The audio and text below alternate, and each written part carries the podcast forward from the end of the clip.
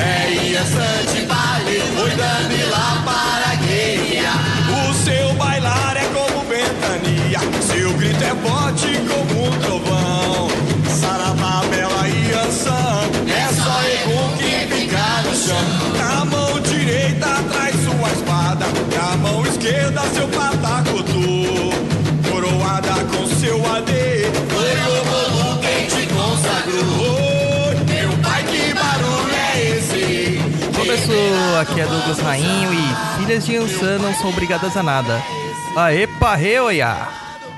Oi pessoal, aqui é o Roy e nós temos stickers. Oi, gente, aqui é a Luciana e vento, ventania, me leve para qualquer lugar. É isso aí, pessoal.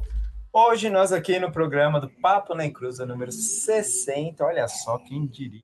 Quem diria? hein? Linha dos Ventos, mas antes de começar o nosso programete, vamos para o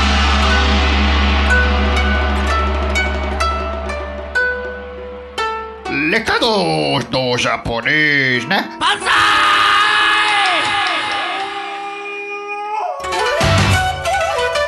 E aí, galera, aqui é o Douglas vai dar o recado hoje porque o japonês está trabalhando. Alguém tem que trabalhar aqui, né?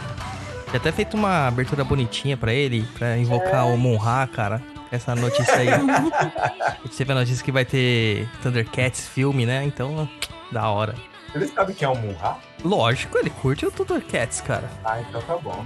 Então vamos lá, ô, criançada do mal. Vamos lá, segura aí que a gente tem uns recadinhos pra vocês. O primeiro deles é que o Exusada foi pra impressão. Aê, E, finalmente. quer dizer, e já, né, recebemos uma proveta. Para quem apoiou, já sabe o que tá acontecendo. Agora é orar pra dar tudo certo. Em breve a gente vai ter novidades aí pra vocês. Uma outra coisinha aí, um outro recado pra vocês é que a gente tem um grupo lá no Facebook, do Papo da Inclusa, né, que é nosso umbralzinho particular. E a galera pede pra entrar lá, só que elas não respondem o bendito do questionário, cara. Então, galera, é o seguinte: quem não responder não vai entrar, é assim mesmo, tá? É bota. Tem que responder as três perguntinhas lá. É aí- múltipla escolha, né, Douglas? Mais É, fácil ainda, não precisa nem ficar pensando. Cara, podia ser até dissertativa, né, mano? Porra. É. é. É Povo, o pregui... mínimo, né? Povo preguiçoso, mano. Verdade. Ah, tá com preguiça, vai pro, pro um bando é amor. É. Outra questão que eu quero lembrar é que a gente, apesar de estar lá no Spotify, tá no Deezer, no iTunes, no TuneIn, uma porrada de, de aplicativos aí, a gente gosta mesmo é de saber que vocês se inscreveram no nosso feed. Por quê? Todos esses outros aplicativos, eles não são é, proprietários nossos, né? A gente não tem controle sobre eles. Já nosso feed, a gente tem o total controle sobre eles. Então, se você conheceu a gente pelo Spotify, pelo Deezer, pelo TuneIn, pelo iTunes, qualquer outro aplicativo aí, dá uma ajudada também lá e baixa, um, baixa um aplicativo lá, não baixa o santo não, baixa um aplicativo lá de agregador de podcast, tem vários aí pra iOS, pra Android e tal.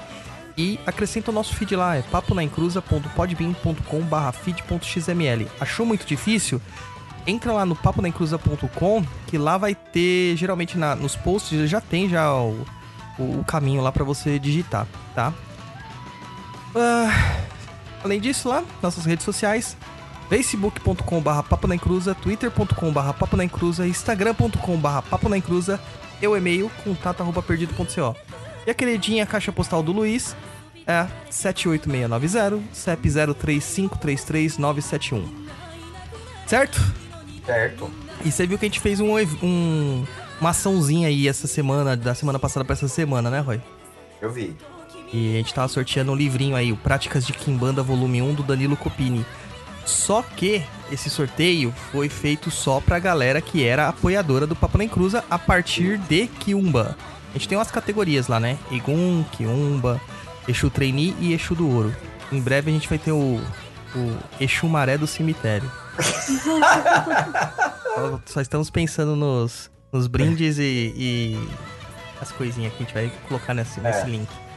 Então é o seguinte, é, a gente fez assim é, um sorteio lá.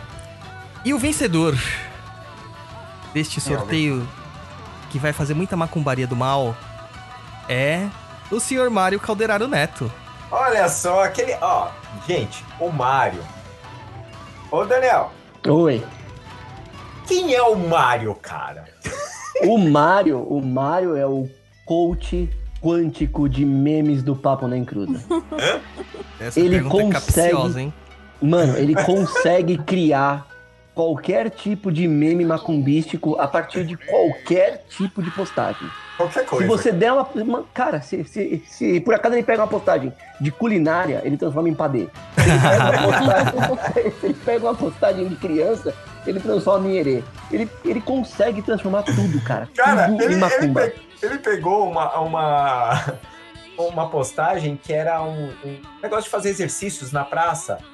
E aquilo se movimentando, ele fez assim: é os guardiões de Ogum fazendo Mano. exercício, cara. Como que pode? essa, Como que cara? pode? Ele consegue olhar pra qualquer coisa e transformar em meme. É muito legal. Muito bom. É muito então, bom. o Mário ganhou o livrete aí, ó, cara, do, Boa, Mário. do Copini. Prática de Kimbanda. Apesar de eu ter seu endereço, Mário, depois a gente confirma lá, tá? Com você. Isso. E aí, galera, é o seguinte: se você quiser participar das promoções que a gente tem, dessas premiações e, de- e do nosso umbralzinho lá no Telegram, onde sempre sai a macumbinha antes de todo mundo, é só apoiar a gente lá no catarse.me barra papo na encruza ou no picpay.me barra papo na encruza. A partir de 5 realzinhos você já tem acesso ao nosso umbral. A partir de. Acho que é, é- é- Nem lembro quanto que é a segunda categoria, cara. É 15, né? É 15 conto. É isso. Daí você já tem acesso também a essas premiações que a gente, que a gente faz. Certo? Vale lembrar uma outra coisa também, né, Douglas? A galera que fica assim, ah, mas eu vou ter que instalar o Telegram, mas eu já só uso o WhatsApp. Cara, joga o WhatsApp no lixo, cara. Essa porcaria não serve pra nada. Isso É. é só um bagulho de fake news, é só robô mandando mensagem pra você. Manda pro inferno. Usa o Telegram, porque o Telegram, cara, tem sticker, cara. Os nossos stickers, cara. Tem uns 50 stickers lá do Papo na Encruza, cara. Qualquer coisa que você pode falar, como o Mário faz, você pode responder com os stickers. Só os stickers já vale a pena os 5 reais. Já vale. O, o sticker que as pessoas mais gostam, tem dois. É o passa óleo no corinho, Não, é. Passa dendê no corinho. passa Passa dendê no corinho, corinho. e tem também o, o aquele que o Bernardo criou pra gente, que é, é... é, rola não tem. Olha, o pessoal já fala, ei, falando rola. Então, rola não tem coroa, senta logo, cara. É, cara, é genial isso, cara. É o melhor lugar. Joga fora, fala pra sua avó, avó, instala aí o, o Telegram e manda esses stickers pra ela também. É, isso Ela vai aí. gostar. É isso aí, então vamos começar então o programa? Vamos lá voando por episódio, né? Ó, então, peraí. Antes, pessoal ficou aí pedindo, ah, queria a camiseta do Papo na Encruza. Caralho, agora tem, ó, galeriapix.com.br barra Papo na Encruza. Tem já dois modelos de camiseta lá. Tem camiseta, tem squeeze, tem caneca, tem é, caneca pra tomar chopp e mais um monte de coisa lá pra vocês comprarem, tá? Ô, Roy Mesquita, Diga lá, ah, estão falando que seu som está baixo, cara.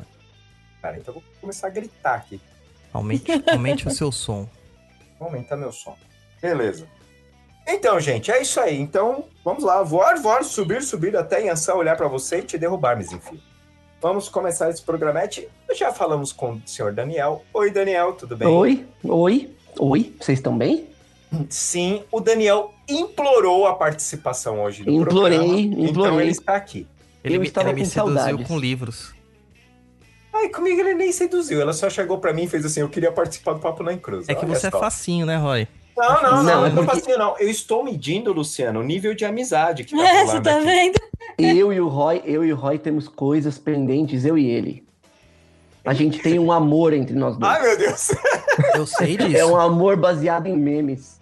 Ah, verdade. É, eu sei que vocês fazem memes nus, né? não que os memes est- não que os memes estejam nus, vocês estão nus fazendo os Nossa, memes. mano. Amado. Eu sei disso. Que coisa. Então, o, o senhor Douglas, Foi não. eu fiquei sabendo que tem recado aí pra dar aí pro povo. Tem, tem sim. É o disclaimer anti-mimimi do Papo na Cruza. É colocar uma pega. sirene, né? Ou então aquelas de bomba, sabe? Tem assim mesmo, cara. Porque é muito leitinho com pera essa galera, né? Tá complicado, né? Vamos lá. Não os nossos ouvintes mesmo, né? Mas a, os que caem de paraquedas aqui. Então, o que vocês irão ver, ou melhor, ouvir aqui exposto hoje, é o resultado de muito estudo, determinação, discernimento e principalmente experiências pessoais e observação. Nada do que está aqui escrito é escrito em pedra, e, porém, contudo, entretanto, todavia, existem limites para a ignorância e também para a alucinação. Nada de ver borboletas por aí. A maior parte do que estará aqui exposto é inédito. E nenhum outro autor na história da Umbanda e deste país, por que não, falou dessa forma de Oiá, ou Yansan, né? Então vamos lá, sem mimimi, por favor. Cambada de gente criada pela avó com leitinho e pera. Você falou de borboleta, borboleta é de Ansa? É, borboleta. Caçador de borboleta também é de Oxóssi, filho. Então não. dá, dá, na- dá- dá borboleta em todo lugar. É, então, então, né, já está dando recado. Então, se você olha, é, mas em você não é assim, eu aprendi. Ah, tá, então. Foda-se. É isso mesmo. Vamos começar então o programete falando de Yansan, Oiá, Santa Bárbara e Matamba. É isso, Certo? Isso, é Quanta isso. coisa a gente vai falar hoje, né? Tá, a gente vai lá saber o que é dessa linha, né? Primeira coisa, eu, eu fiz uns estudos sobre as sete linhas de Umbanda lá no Espiritualidade em Estudo no Facebook, nosso grupo de estudos, né? Isso. Que acabou virando um grupo de qualquer coisa também hoje, né? Mas tudo bem, Virou. os estudos estão guardados lá. É, Se procurar, acha. E a última linha que eu postei foi fora de ordem, eu postei sobre a linha de Ansanda. Eu coloquei bem assim na, no post. Essa é a última linha que faltava para fechar as sete linhas. Segundo Léo de Souza, a linha de Inhasan, ou Inhansan, consta de desencarnados que na existência terra eram devotados de Santa Bárbara. Pronto, fim, acabou. Era isso que a gente tinha para estudar sobre Santa Bárbara. Acabou. E não tem mais informação. E é uma grande verdade, cara, porque você encontra pouquíssima coisa. Nem existe essa palavra, mas eu sou autor, escritor, posso inventar neologismos. Pode ver qualquer coisa. É, existem poucas coisas, muito poucas coisas mesmo, sobre as linhas e as entidades que trabalham para Yansan. Claro, isso dá margem para várias loucuras, né? É. E é muito engraçado essa situação porque Yansan é um dos orixás mais cultuados e mais queridos, tendo até uma religião própria no Nordeste, né? Lá na região de Codó, Sim. que é a, a encantaria de Barbassoeira. E Barbassoeira, segundo dizem alguns linguistas, seria uma corruptela de Santa Bárbara. Então, cara, muito, com- é muito complexo, né? Ver que quase não tem informação sobre ela e sendo uma linha tão cultuada. Tão forte assim, né? Aí forte quem tá dizendo é você. Não, forte. ah, cala a boca. Não sei por que. que- Trela. Então a gente não pode começar do começo. Como a gente sempre faz, a gente vai colocando um atrás do outro ali e vai falando um pouquinho. Então a gente pode começar falando sobre Santa Bárbara, né? Então fala. Sa- Santa Bárbara, cara, é, é uma história bem interessante, né? É, Santa Bárbara é uma das grandes virgens que tem aí martirizadas e que viraram santas na Igreja Católica, né? É, ela está associada a essa visão da mulher que não precisava de nenhum tipo de homem. Então, ela já foi, ela foi uma mártir cristã, viveu durante o reinado lá do imperador romano Maximiano. Aí depois você explica as iconografias da imagem dela. Certo. E ela era filha de Dioscuro, né? Um, um cara que tinha um bela de uma grana lá. É um ilustre cidadão da cidade de Heliópolis. E ela teve toda a atenção do pai, após a sua mãe morrer e tudo mais, blá blá blá blá blá blá. Só que o Dioscuro lá tomou umas cachaça a mais, né? No dia a dia, e ele ficou muito enciumado por causa da sua filha, né? Da beleza que Santa Bárbara tinha. E isolou ela numa torre, bem parecido com os contos de fada, né? Rapunzel, né? É, tipo isso, cara. E ela só era vista pelos seus professores e tutores na época, sendo instruídas conforme uma mulher na época podia ser instruída, né? vamos lembrar, vamos colocar a data. Isso aí é 300. Exatamente. Então, lá da janelinha da sua torre, ela conseguia ver toda a extensão da terra em torno da propriedade dela, a natureza, tudo aquilo que estava vivo. Mas ela estava aprisionada, né? Isso é, gerou várias reflexões na cabeça dela sobre o porquê das coisas, da criação, do Criador Universal. E ela acabou é, é, reconhecendo nas palavras do, de Jesus, né, uma beleza daquilo que ela olhava pela janela. Ela se identificou muito com isso. E era um fenômeno muito comum na época, né? Essa questão da, da você ser convertido para o cristianismo, né? É, e ela começou a praticar milagres, né? Tidos lá que um dos milagres que ela fez foi aparecer uma fonte, é, que uma fonte de água seca, né? Há muito tempo, uma fonte que tinha lá, foi começar a se jorrar novamente água. E as pessoas que bebiam dessa água, elas se curavam de vários tipos de moléstias, né? E, mas o pai dela não aceitava que ela tinha se convertido, tentou matá-la várias vezes sem sucesso. Daí começou a torturá-la, aí começou a deixar ela né, com a, a mercê de maus tratos. E ela sempre ficou cheia de feridas, pústulas e tal, basicamente como quase todos os mártires, né?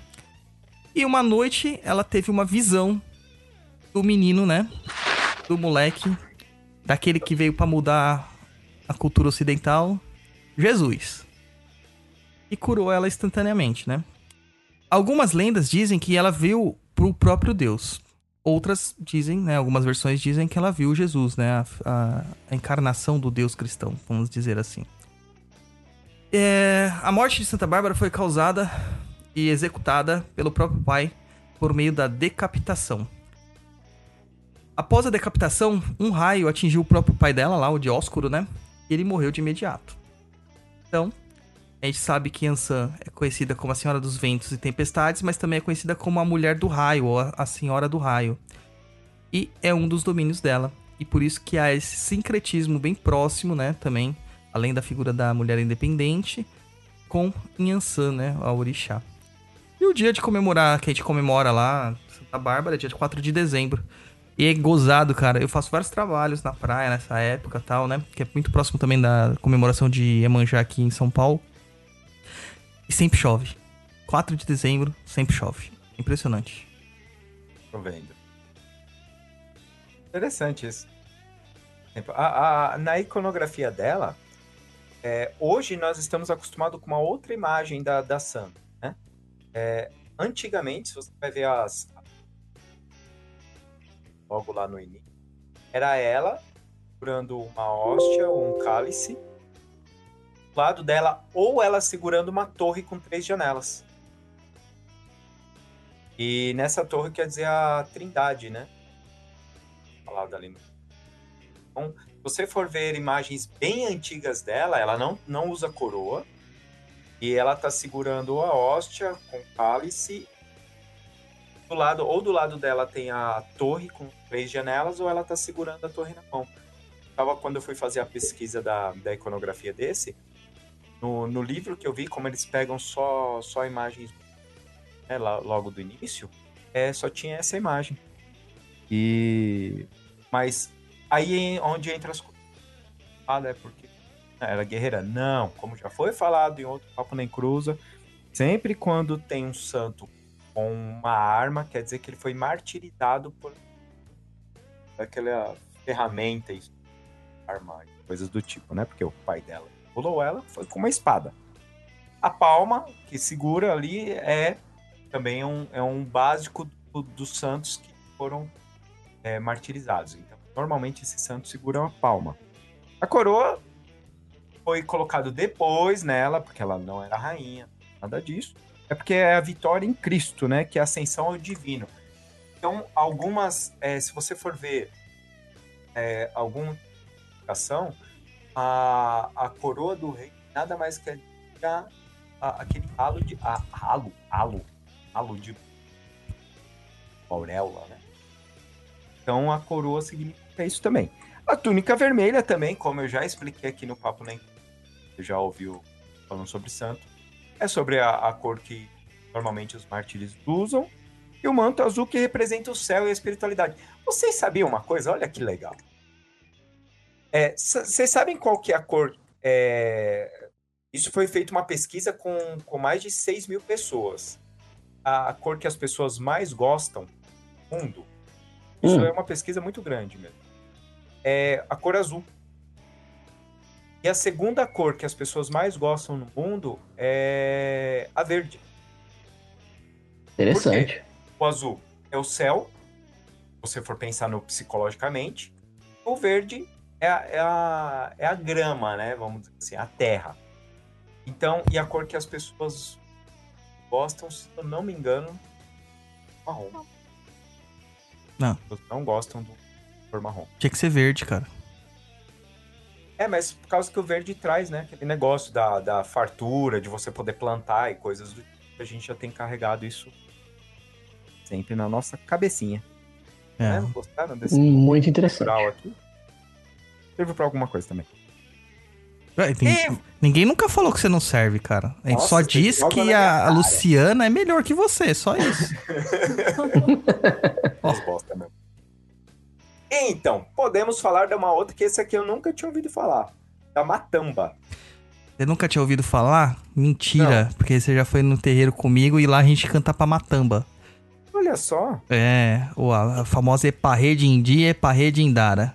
Né? Que essa música é dos infernos, mano. Cara, é de boa. é, é que eu não entendo nada quando as pessoas cantam ponto. É, na verdade, você não entende nada quando as pessoas falam, né, Roy? Não, quando elas falam eu entendo, mas quando elas cantam ponto eu não Ah, entendo não. nada. Ponto, não dá pra entender. É, eu, eu leio. Somente quando tem os papagaios. E, e é quando antigamente tinha um ponto, cara, que a gente canta lá. Até uma, uma amiga falou, né, é, esses dias aí, que ela falou assim: Puxa, agora, depois de 10 anos de terreiro, que eu descobri que tava falando isso, né? que a gente canta. é, a pessoa achava que era Yorubá que tava cantando, né? Ah, mas- Sei lá o que, que cantava. Mas eu tinha dificuldade também de entender lá no começo. Mas aí a gente canta, na verdade, pra algum e falar: Abre esta Girogum, né? E a pessoa entendia qualquer coisa. Não deixa girar, parar. E a pessoa entendia, tipo, ah, não sei se pra parar. Ah, já que tá falando outra língua. Por isso que normalmente eu leio a letra da música, né? Pra entender o que, que eles estão falando. Porque eu normalmente não entendo nada. Mas vamos lá, falando. Você da... não entende quando canta, Roy? Não, não entendo. Como assim? Eu sei lá, cara. Peraí que eu tô tentando puxar a... a... Porque assim, você pensa que tá de dentro do terreiro e normalmente a acústica do terreiro é uma merda. Sim. Aí os caras tocando, feito uns loucos lá, pá, pá, pá, pá, pá, pá, e todo mundo cantando junto. Isso, cara? Mano. De verdade, cara. Peraí que eu vou, eu vou botar a música aqui. Eu tô com a consultora de Yansan aqui do lado, vou colocar a música. Consultora de Ansan.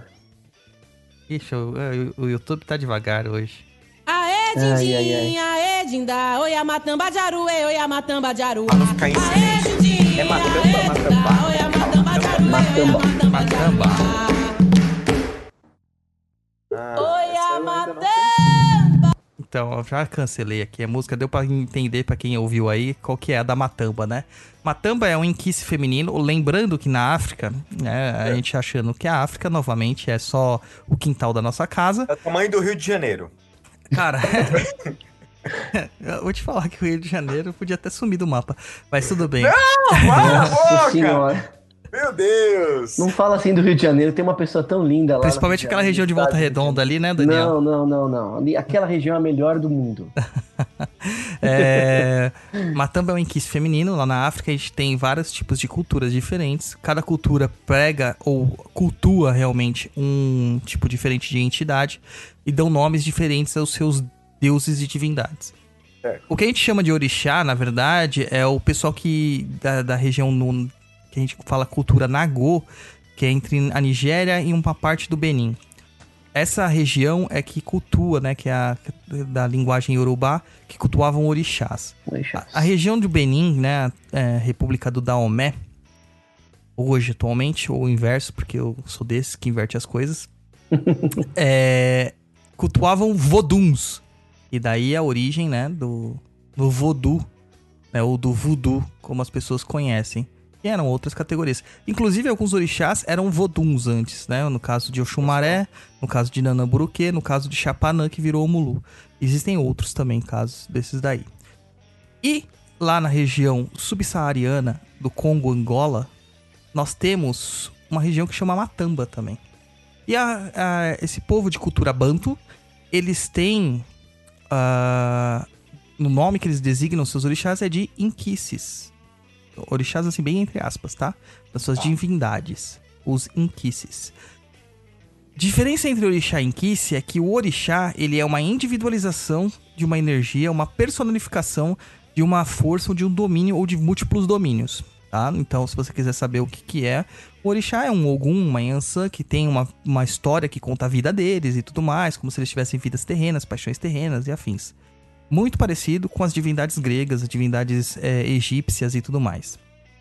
Já os inquices, eles são mais tidos como é, é, poderes naturais mesmo. Eles são realmente a, a natureza. No caso da Matamba, a Matamba, ela é a própria dona da paixão. Ou seja, é a paixão em si. É o fogo. Entendeu?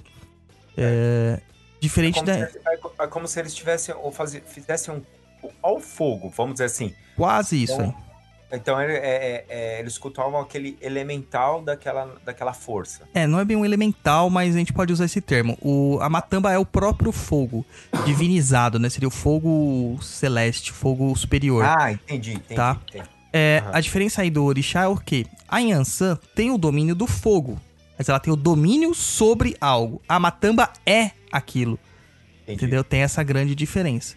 Então ela é um inquice feminino, né?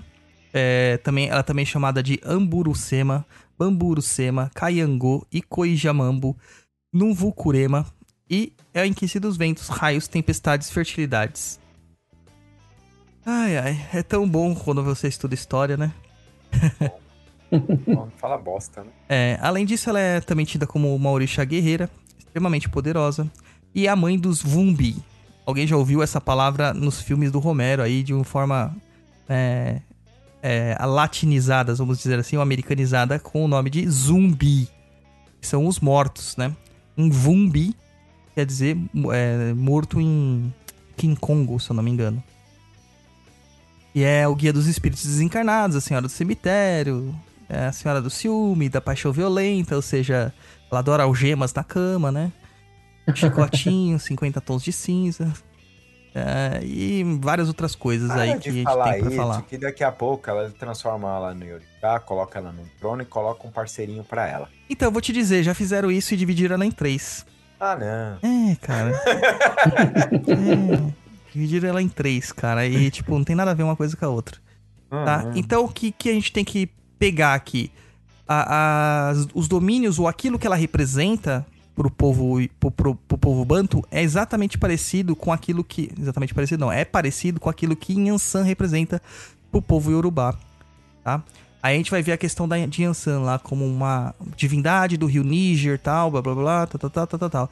Só que a Yansan é muito mais do que isso. Ela tem muitas passagens, muitos itãs muito interessantes, itãs muito... é, é, focados na própria individualidade dela, é, como a luta que ela teve com, com Ogum, é, como ela conseguiu conquistar Ogum, né, que era um, um orixá guerreiro, como ela convenceu Ogum a fazer uma arma pra ela que era mais poderosa do que a arma de todos os outros orixás, porque Ogum é o dono da- dos metais, como ela largou Ogum pra ficar com Xangô, como ela se apropriou é, da, da língua de fogo de Xangô, né? Do, do poder do fogo de Xangô. E, e entre outras coisas mais. Então é uma orixá muito interessante. Muito, muito interessante mesmo. Você quer começar a falar então dela? Antes da gente passar pras linhas? Sim, a Yansan, a, a- na- dentro da nossa mitologia, né? Que a gente tem mais agora a- comumente aí conhecido. A gente conhece, a gente cons- cons- costuma ouvir o nome Yansan ou Oiá. São dois nomes dados pra ela. Aí a gente ouve também um monte de bobagem, um monte de babaquice, blá blá blá, blá blá blá, falando de Yansan. A questão aqui, no caso, é que Yansan, ou Oiá, ela tem qualidades quando é dentro do culto de nação ou do candomblé. E dessas qualidades se é, flexionam nomes que às vezes a gente fica conhecendo e tem gente que não entende porcaria nenhuma de, de cultura africana e acham que são outros orixás. Como, por exemplo, uma bem conhecida por aí que é a tal da Egun Nitá. Né? Que na verdade ela é uma das qualidades da, de uma das Iansãs, que é a Iansã de Guibalé, né? Ou a Iansã de Balé. ou de balé, como você queira falar, que é aquela que cuida dos mortos. E ela simboliza o fogo que castiga o morto que o consome. Entendeu? Entendi. A gente vai ver as bobagens de misturar Oiá, dando o nome dela como Oiá Tempo. A pessoa viu a cagada que tinha feito, foi lá e mudou o nome, né? Aí vai ver depois que tem uma tal de Egunitá, que também o cara falou, puta, errei também, foi lá e mudou pra outro nome. E Mudou? Mudou, virou Oro Iná agora. É. É, que também é outra coisa inventada. Assim como o Logunã. Então, você vai começando a ver. Em Ansan, ela tem uma predominância do aspecto feminino. Quando a gente falou das orixás, das, das orixás femininas, é, a gente sempre coloca lá a sutileza de Iemanjá, sabedoria de a sabedoria de Nanã, a sedução de Oxum, mas a única orixá que tem realmente é, alguma força material, materializada é Yansan, que é o poder de Yansan, que é a força de Yansan, né? Yansan é tida como um orixá transmorfo que consegue se mudar a forma, ela se transforma numa búfala ou um búfalo e acaba destruindo tudo que tem à frente dela. Então você vai vendo aí que ela tem vários tipos de qualidades, né, de, de domínios e de poderes e as outras orixás não possuem. Isso deixa ela ser uma, uma, uma, uma entidade bem interessante pro estudo, né? Inclusive, até se você for comparar com os masculinos. Sim, com, com toda certeza, cara. Orixá masculino, é, é, você comparar, geralmente você coloca a questão da força, do guerreiro, Aham. tal. Yansan é o mesmo, cara. Yansan consegue. É, então. Tanto a questão assim, quando a gente fala de orixá, quem é o, o deus da guerra, né? O, o regente da guerra, domínio da guerra, seria Ogum. Então Ogum tem a predominância da força. Só que dentro dos Itãs nós vemos que Yansan o domina. É. É, é uma coisa muito interessante você notar isso aí, pra você ver que, apesar de a gente achar que a África era extremamente machista, existiam formas de passar conhecimento mostrando que a mulher poderia ter vários tipos de aspectos, inclusive ser mais poderosa que o homem. Mesmo que o homem achasse que ele era o mais poderoso, né? Douglas, Sim, Yansan é considerada uma Iabá ou não? cara, eu não a considero Iabá. Certo? Não considero, entendeu? É, Mas tem algumas pessoas que a consideram. Porque geral, as Iabás são as orixás femininas, é, as grandes mães e tal.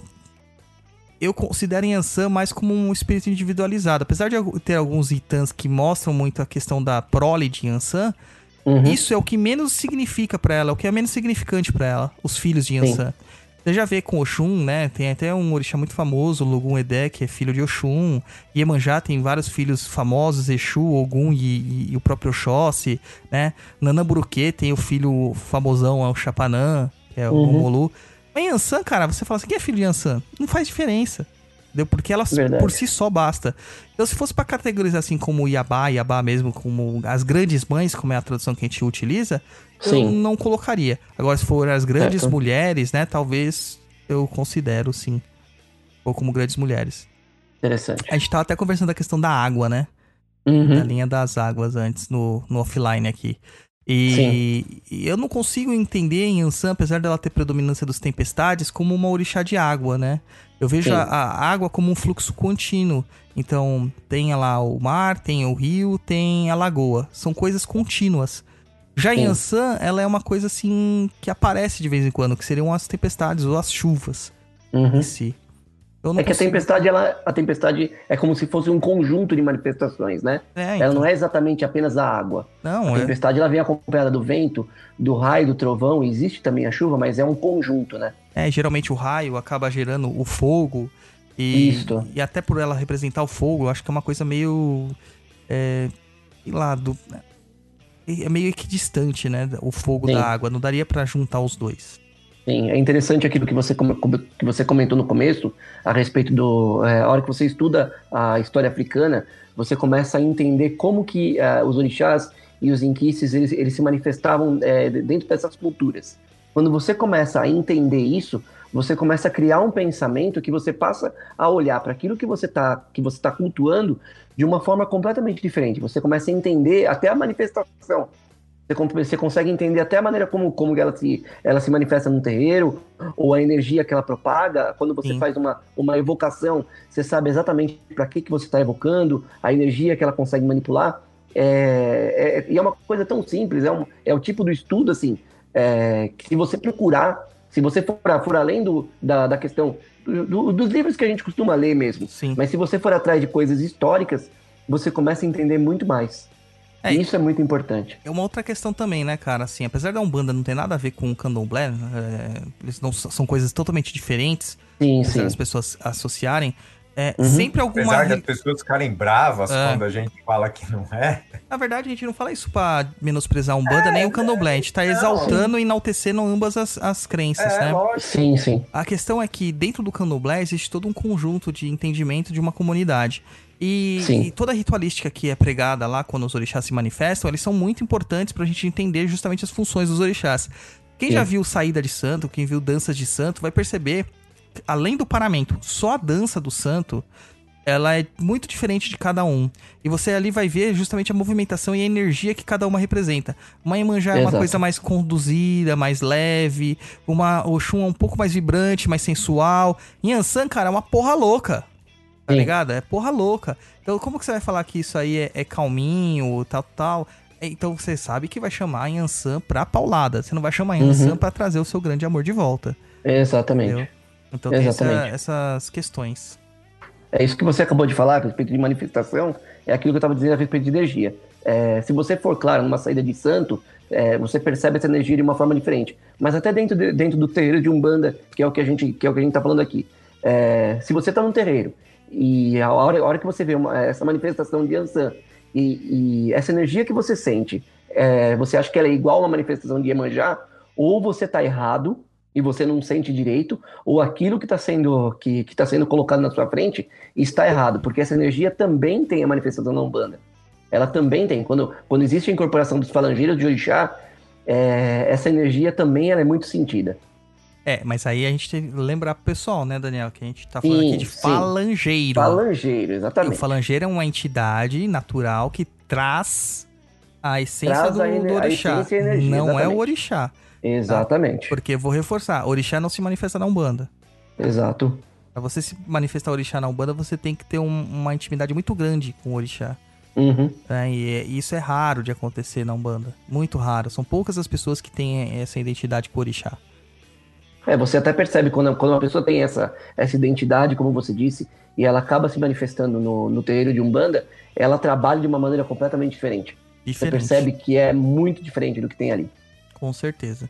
É, e uma coisa assim que eu quero dizer, assim, já avisando antes da gente entrar nas linhas, é que a Umbanda não é redondinha. Tá? Então existem lacunas a serem preenchidas, existem coisas que a gente nunca vai saber, porque não interessa pra gente saber. Exato. Tem coisas que é trabalho de bastidor, cara, que a gente não precisa saber. E a Sim. linha de Ansan sempre foi uma dessas linhas muito misteriosas, cara. Muito, Uhum. muito misteriosas. E também muito pouco estudada. Até porque eu acho que ela, ela, ela é muito ofensiva pra uma visão mais. Aproveitando o nosso papo anterior, né? O 59 sobre misoginia. Essa, Uhum. essa visão machista que existia na Umbanda. Né? Existir uma mulher, né, uma entidade, ou caboclas e entidades falangeiras que, que tinham ali o ímpeto e que muitas vezes faziam sombra a algum, né? Deixava algum à sombra, incomodava os pais de santo. Então Uhum. eles foram deixando isso cada vez mais de lado, cada vez mais de lado.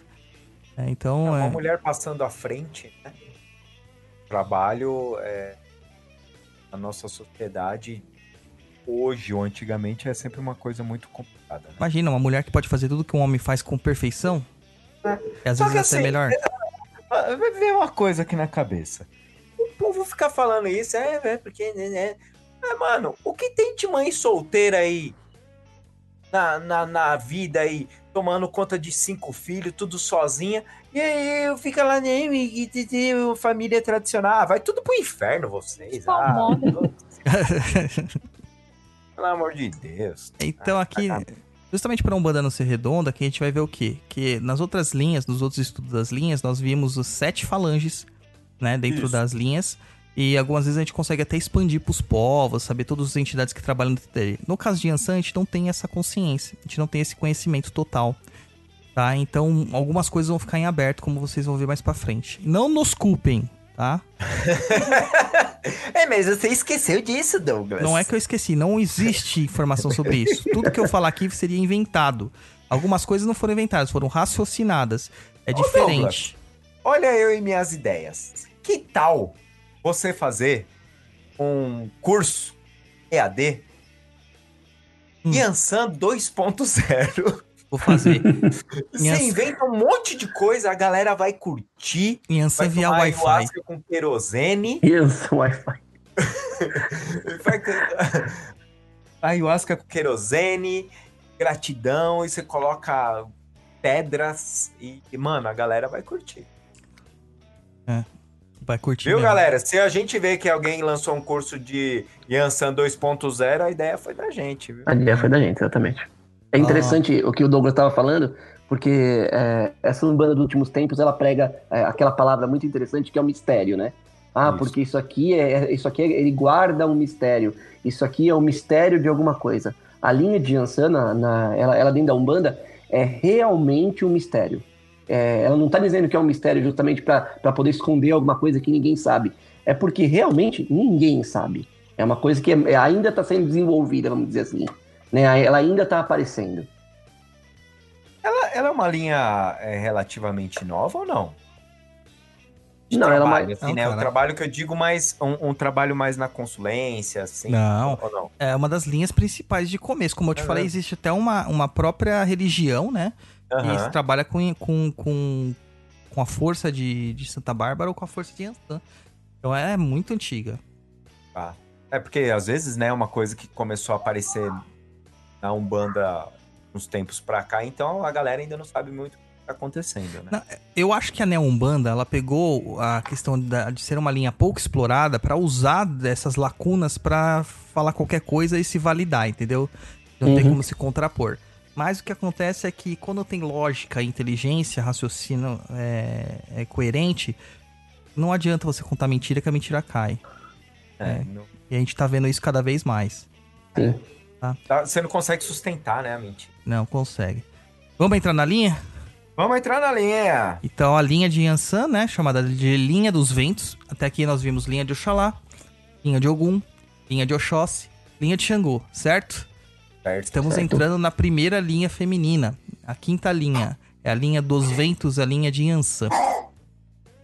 Como eu disse, é uma das linhas mais misteriosas. Ela tem a representação massiva dos seus falangeiros por encantados. Tá? Quem quiser saber sobre encantados, é a última vez que eu vou recomendar, mentira. O Encantaria Brasileira, livro dos mestres caboclos encantados. E, e mandar uma mensagem pro Tuco. Tuco, eu sei que a leitura é chata, cara. Mas é legal, no final você vai ver que é legal, porque vai te dar um- um- uma base muito legal de tudo aquilo que a gente fala sobre encantaria, é, principalmente aqui no Sudeste, que a gente conhece um pouquíssimo isso. né? Então, é, a maior parte dos falangeiros ou das entidades que se manifestam lá são de polaridades femininas, eu disse a maior parte, não todas, tá? E também de características de encantados, ou seja, não passaram por uma vivência humana, ou passaram na- pela vivência humana e se encantaram, passaram para a- o reino dos encantados sem morrer. Beleza? Entendido isso? Entendido. Então, é, é uma das linhas mais poderosas que eu já vi se manifestar dentro do terreiro, como a gente já falou. É uma linha de, de ataque, é uma linha de força, é uma linha de vigor. Quando começa a tocar os, os atabaques, inclusive o toque clássico, né? É o barra-vento. É um toque rápido, um toque agressivo, um toque vigoroso. Cara, é impossível você ficar parado. É impossível. A gente tem até um meme, né, Roy? Pessoal naquele Foi um dos primeiros memes, né? É, naquele Daquela- Labamba daquele lá. brinquedo Labamba. É, começa a tocar pra Yansan, ninguém fica parado. E é bem por aí mesmo, não tem como. Até se você não for filho de Yansan, aquilo te, é, é, sabe, contamina, aquela energia te contamina. É incrível, cara, é incrível. Quando ela se manifesta, ela vem girando, né? é, Os falangeiros acabam girando velozmente em torno do seu próprio eixo. Mas de certa forma, elas parecem que elas estão flutuando, cara. Porque é, é- não é só um giro de louco, tá ligado? é um. Elas parecem que elas estão flutuando, tem uma leveza no- na, na passada. E você pode ter várias mulheres se manifestando, que geralmente quem se manifesta com Yansan são mulheres, né? Geralmente, novamente, não quer dizer que só mulheres. Geralmente quem se manifesta como, como com as falangeiras de Yansan começam a girar lá e você pode ter lá 10 no terreiro. Elas nunca vão se tocar. Sabe? Vai estar todo mundo girando que nem um pirocóptero maluco e elas não vão se tocar. E você literalmente sente o vento sendo movimentado. Elas, elas como se fossem cada uma fosse um tufão em si. Sabe? É uma coisa maravilhosa. É lindo, cara. É lindo. Ai, Pode continuar, Douglas. posso continuar? Mas é que eu tenho que molhar o bico também, né? É, Continua, Daniel. Não, não, o Douglas tá falando muito bonito. Deixa eu continuar. Eu não vou estragar, não. Não, ele tá muito lindo, não vou estragar isso, não. ah, obrigado, Daniel. Meu coração para você neste momento. Ah, muito obrigado. É. É, então, essas entidades quase nunca falam, essas entidades encantadas, né? Quase nunca falam. Novamente, quase nunca. Não quer dizer Caraca, nunca. Não, cara, porque eu recebo isso todo dia, umas 10 vezes, cara. Mas, Douglas, a minha entidade fala. Ô, Douglas, você eu disse. tenho uma entidade que ela fala. Por que você tá falando que não fala? É. É o Alvin Esquilo que perguntou agora, né, na voz do Daniel. Não, cara, eu, eu- eu- quando a gente falou de Ogum, eu recebi 10 vezes. Ah, mas meu Ogum é meu Ogum rompe-mato, meu Ogum MG, ele vem ele dá um brado. Eu falei assim, mano, brado é, é falar desde quando? É, Tá ligado? Pô. Então é o seguinte, elas quase nunca falam. A não ser com pequenas exclamações, alguns brados, né? Mas geralmente elas nem precisam da voz pra transmitir as mensagens. É uma coisa muito visceral. Você vê na movimentação dela, no jeito dela, o que, que ela tá querendo dizer. Né? É... Além disso, a gente tem uma questão assim que Yansan trabalha tão, de forma tão poderosa que ela acaba dominando os eguns. Né? Então as falangeiras elas são aquelas responsáveis por encaminhamento dos mortos também. né? E ela então ela é muito temida. Isso é bem interessante. Só a Yansan em si? Não. As entidades de Yansan também. Por isso que alguns videntes falam, nossa, mas eu vi várias Yansans, entre aspas, Yansans, entre aspas, no cemitério. Como pode um negócio desse? Porque elas estão encaminhando os mortos. Uhum. Inclusive tem até aquela aquela história que Xangô morre de medo de, de, de fantasma, né? De espírito de morto, né? E a gente vê mesmo, porque o Roy aí, filho de Xangô, morre de medo de morto. morto. Entendeu? E é engraçado que ele, quando ele vê um morto, ele coloca a Yansan na frente, né? Olha, tem um caso parecido com esse em casa também. E, não, Você então- começa a ver coisas falando, é a Luciana que vai na frente, é evidente. E curiosamente, a Luciana é uma filha de Yansan. Entendeu? Então, olha só. é é, a arte imita a vida, né? Então, é, é, basicamente assim, você vai ver que a- as divindades que se manifestam nessa linha, elas vão ter dentro dos seus domínios e regências as questões dos movimentos. Então, ela vai ser basicamente movimentadora.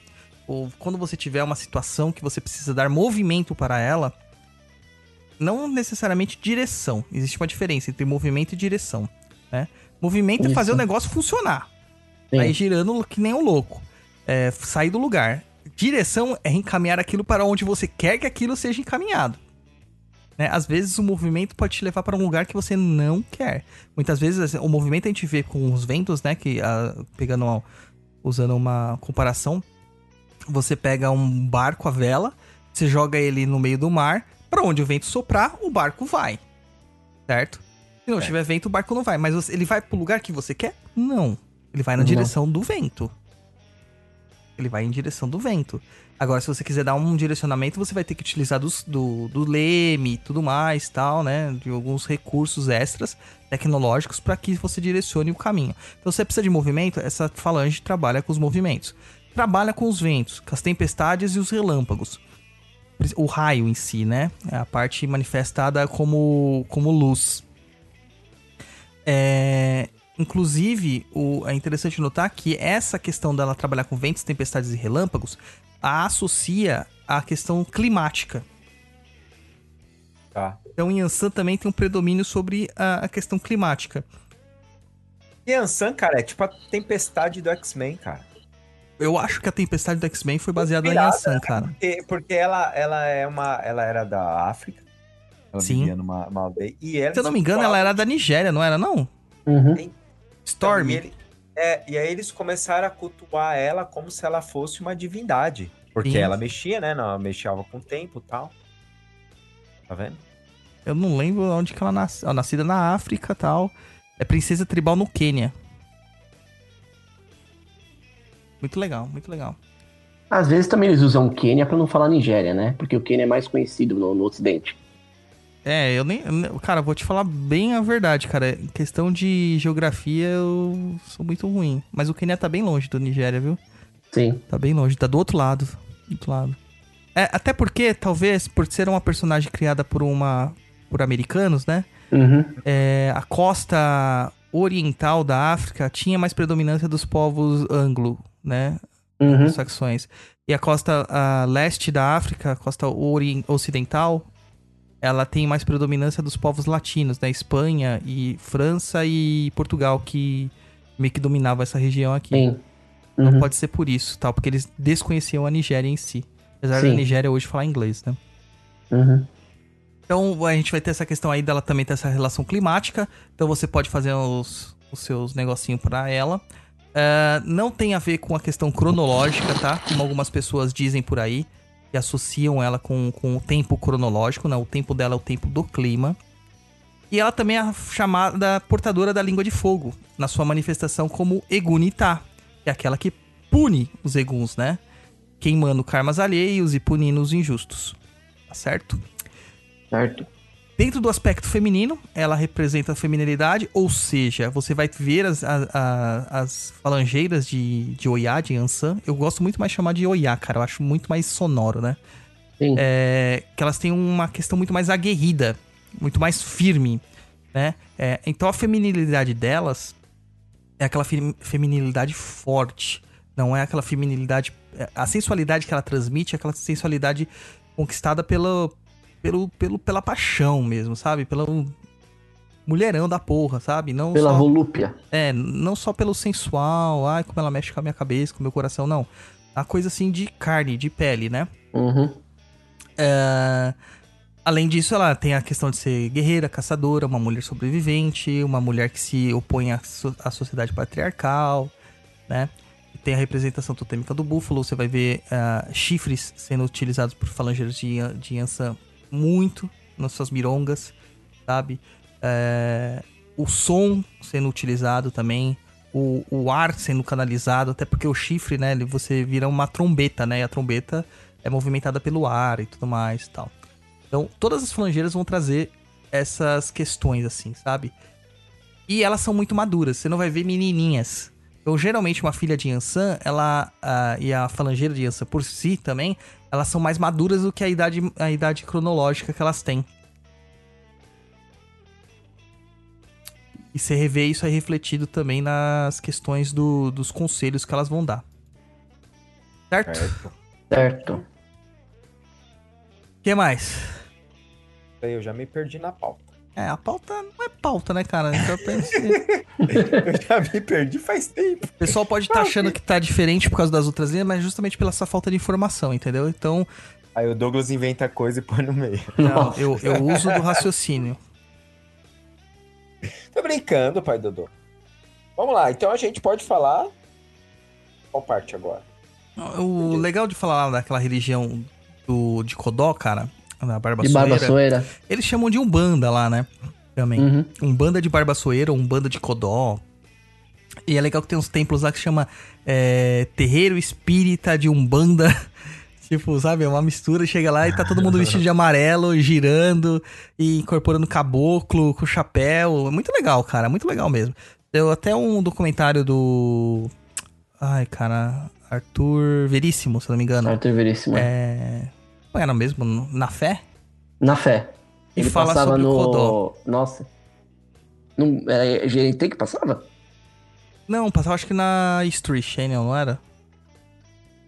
Puxa, Discovery, me alguma coisa lembro. assim. Discovery, Discovery. Foi com toda Discovery, né? certeza Discovery. É, com toda certeza Discovery. inclusive, nosso amigo em comum, ele visitou Codó, né? Visitou Codó. Tem umas, umas imagens bacanas de Codó. É, Codó é um lugar, assim, que eu tenho vontade muito de visitar, cara.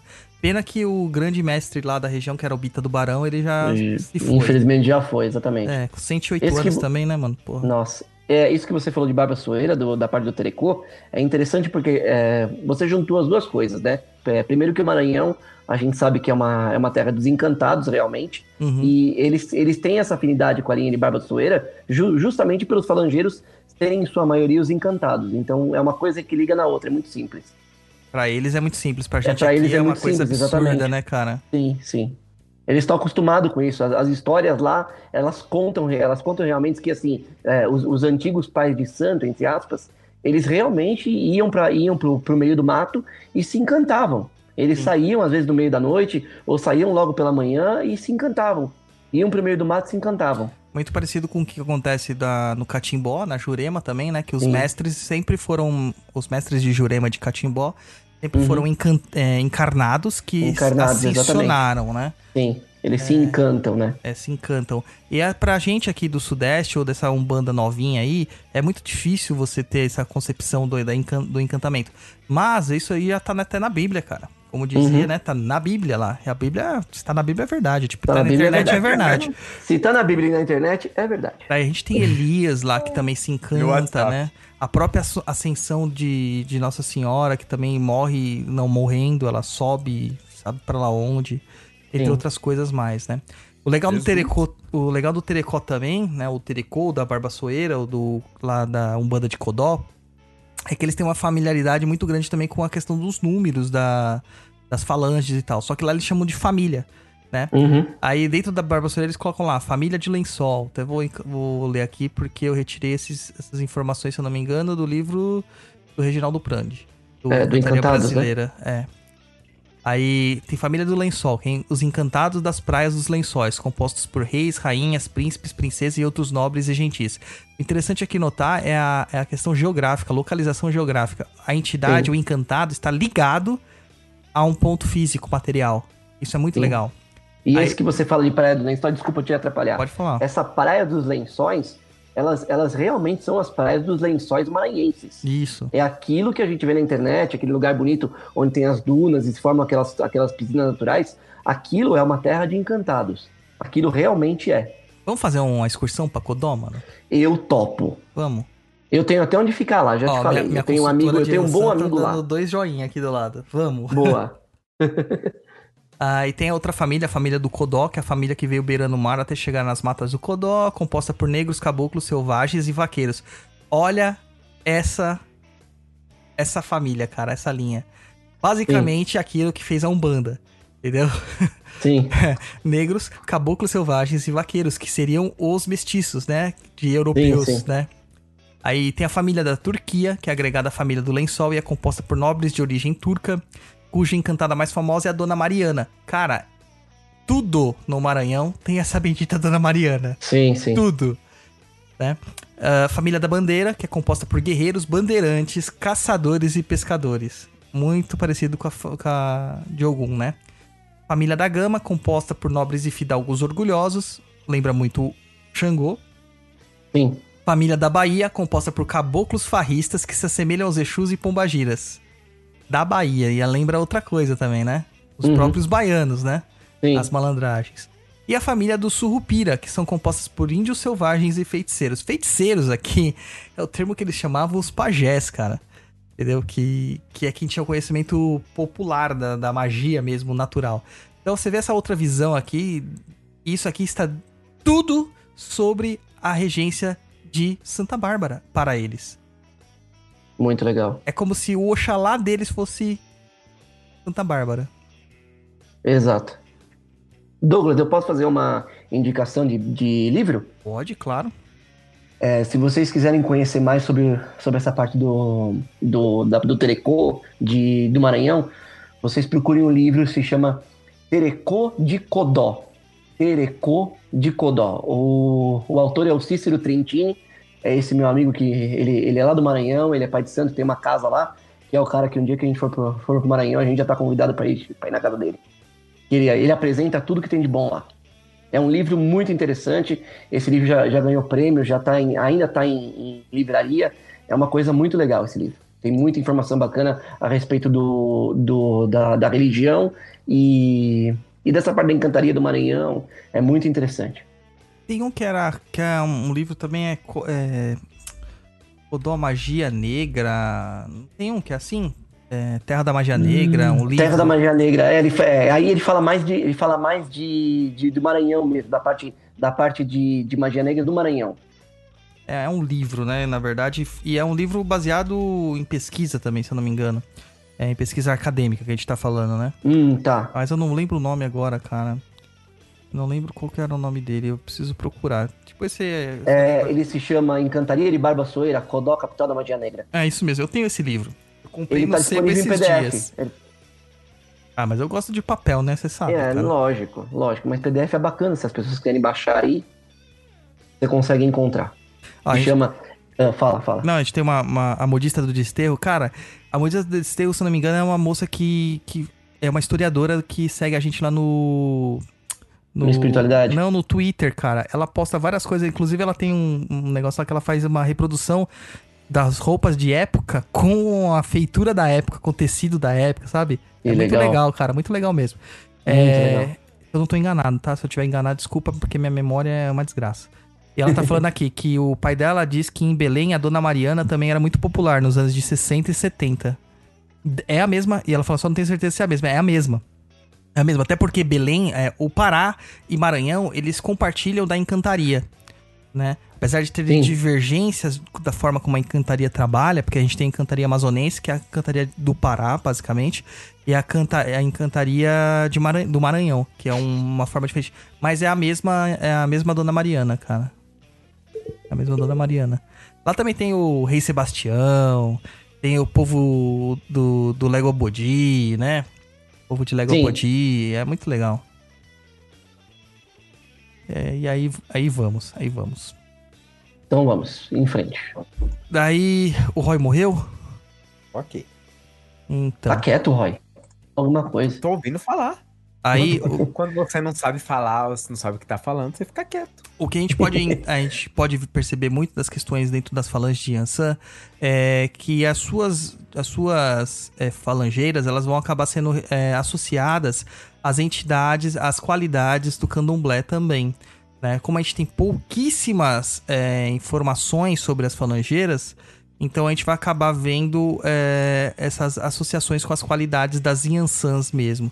Então você vai ver Iansãs que trabalham mais com os raios, Iansãs que trabalham mais com a parte da guerra, Iansã que trabalha com os ventos, que trabalha nas matas. É, essas Iansãs têm falangeiras e têm caboclas que trabalham dentro desses, dessas ligações, tá? Então, meu, cara, se você começar a pegar pra ler todas as, as informações sobre isso aqui, é, é absurdo, mano. Eu recomendo muito o livro lá, de novo, do Reginaldo Prandi, Mitologia dos Orixás, o livrinho amarelinho. É, meu amigo o Dani comprou um agora. Ele me fez morrer de raiva porque ele falou que. Que se ele quiser, ele toma um chá com o Prandi na hora que ele quiser. Deu uma raiva, mano. Mas tudo bem. Apesar que eu tenho o WhatsApp dele, viu? então a gente vai ter essas questões aí também da, da- de você entender mais as qualidades das Iansãs através dos Itãs, que são as lendas dos orixás. Então, cara, vai lá, compra esses dois livros do Reginaldo Prandi, é, são fantásticos e que você vai ter informação pra caramba. Ah, mas eu pratico banda, não, banda não tem orixá. Eu sei, ô imbecil, mas vai lá e lê, tá? Porque ler não faz mal pra ninguém. Porque a- a- os itãs, as histórias, as lendas, elas, elas, elas falam sobre a vivência humana e não sobre a Sim. vivência das divindades. E isso É, é, esse aplicado li- em qualquer ritual. Esse livro amarelo do Reginaldo Prandi é um livro muito famoso, ele é tipo livro de cabeceira. As pessoas precisam ler pra conhecer um pouquinho, pelo menos. Sim, sim. E são Os lendas. são muito interessantes. São lendas. Você pode ler uma, duas por dia, assim, tranquilo, sossegado. Sim. Tá? É, isso é uma coisa que eu ia. Né? Cara, eu não, eu não lembro. Eu não lembro se. Ai, eu tô confundindo do Verger também, porque o do Verger é ótimo também, Orixás do Verger é ótimo. Hum. É, o do Prante começa com o Exu, né? Começa na ordem da criação, não foi? É. Hum, você quer que eu veja aqui? Eu vejo aqui já. Não, o meu não tá aqui perto. O meu. Nem sei onde tá. Vamos ver. É, e começa. Começa com Exu. É, então é isso mesmo. Ele segue uma, uma ordem de criação dos orixás. Sim. Então é muito legal. É Exu, Ogum, Oxóssi, Erinlé, Logunedé, Otim, Ossan. É que ele fala de monte, de, de todos, né? É, Fala de todos. Até os que a gente não cultua, né? Exatamente. A Maria FSS da Mata man- mandou um superchat aqui pra gente. Muito obrigado, viu? Obrigado. É, então é isso aí. Então vamos estudar um pouquinho de iconografia. A gente vai acabar encontrando também, né? é, muitas coisas interessantes sobre as falangeiras de, de Yansan. Manda aí, Roy.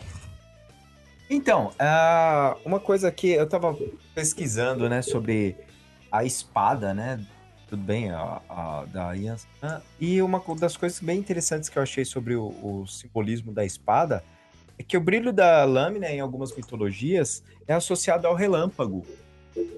E eu olhei e falei, porra, olha que interessante, né? É- até, é- até a forma, às vezes, eles, eles É, colocam como, né? Então, e aí com esse brilho, aí eu falei assim, pô, que legal. É, dá pra você fazer uma associação com a com a Yansan, porque você vê ela com a espada, e você fala, ah, mas os raios, o que, que tem a ver? Então, se você for ver em algumas mitologias, pelo brilho da, da lâmina, as pessoas falavam que era o, o associado ao, ao raio, né? Eu achei isso super legal. Muito e, legal. E a, a espada também tem aquele negócio da bravura, do poder, né? E também tem aquele. A espada é o seguinte: você colocou na goela do fulaninho, ou ele vai ficar calminho, ou ele vai morrer. Não é verdade? Então você resolve a treta assim: ou você para, ou eu te mato. Então, isso é bom da espada, né? Também, porque ela exerce um poder muito forte no povo. Sim. E aí tem o Eru Exin. É isso mesmo? Eu acho que eu falei certo. Eru Exin, exatamente. Eru Exin, isso mesmo. Ou Iru Querer. É um instrumento sagrado que é confeccionado. É, aqui, no, aqui, vários textos eu li é, falando sobre. Era com crina de cavalo. Sim. Mas o, o, o, o clássico mesmo, ou é com, com crina de boi, É de búfalo, de certo. búfalo. O certo é, É, de búfalo. búfalo. É, porque como o animal de poder dela é o búfalo, então você utiliza aquilo para quê? Que ela, ela faz a movimentação dos ventos e encaminha os mortos, né, os eguns, para o ritual. Então, quando as pessoas fazem esse instrumento, o legal é fazer com crina de búfalo. Isso. É a crina de búfalo e o osso que segura, que prende essa crina, é de búfalo também. Búfalo também, isso. Se você faz Se você não tem acesso ao búfalo, uma, uma das coisas é o próprio boi, né? Boi. Isso. Uhum. Mas é, isso aí já é uma coisa brasileira, tá? Isso. Na África é outra coisa. Uhum. É a mesma coisa de Ogum com a questão do cachorro é, e da galinha de Angola e de outras coisas mais, né? Isso. Então, quando você vai. é, é, então, esses simbolismos, não tem muitos simbolismos, né? Mas aí eu vou matar você com uma referência pop, cara, que acabou de me surgir na mente, assim. Yansan é o próprio Shazam, cara. Cara. Mas é sério, mano. Eu tava pegando aqui agora, tava procurando aqui. Porque veio assim na minha cabeça, porque a gente falou do raio, né? Aham. O poder dele vem do raio, É. certo? É, Ela é sábia, como a gente vê nos titãs dela. Ela Isso. conseguiu convencer o próprio Ogum a fazer a arma mais poderosa pra ela. Foi. Shazam tem a sabedoria de Salomão. Sim. Tem força. Sim. Tanto que ela guerreia de igual pra igual. Hércules. É. Tem um vigor físico. Uhum. né? Ela representa o próprio vigor, né? Atlas. Zeus tem poder, próprio raio, Uhum. certo? Aquiles, coragem, porque Yansan não foge à guerra. Isso. E ela é o próprio vento e o próprio relâmpago, cara. Velocidade de Mercúrio. Essa. Nossa, você conseguiu fazer essa construção em 30 segundos? É, acho que foi menos, acho que foi em 5 Deus do segundos. céu, não tenho como provas. é possível? Deu testemunhas. Escuta, vocês querem uma referência um pouco mais pop do que Shazam? Fala aí. O Relâmpago McQueen, O relâmpago McQueen. que faz cachau. O Relâmpago Marquinhos. meu, fi- O Relâmpago Marquinhos. meu filho dessas horas vai querer ouvir, então. Exatamente, ele faz cachau, ele é rápido como o relâmpago. Tchau! Cachau! E meu WhatsApp tá tocando aqui. Eita, pega. Você não ouviu o som? Não. Ainda bem. Mas os ouvintes ouviram. O kikling. Ticlim. É dinheiro caindo na conta. É, antes fosse. Ah, então vamos lá, continuando aí. É, Continue, a gente- continue. quando a gente pega a iconografia dos orixás, a gente vai ver que eles são muito mais interessantes do que só aquelas figurinhas que a gente vê nos, nos altares aí da na Umbanda, né? É. Ah, aí a gente vai entrar nas falanges. Vamos lá, gente. As sete falanges de Yansan. Isso nunca foi falado em lugar nenhum, tá? Eu que estou colocando aqui pra vocês. Queria falar que o Douglas inventou? Foda-se.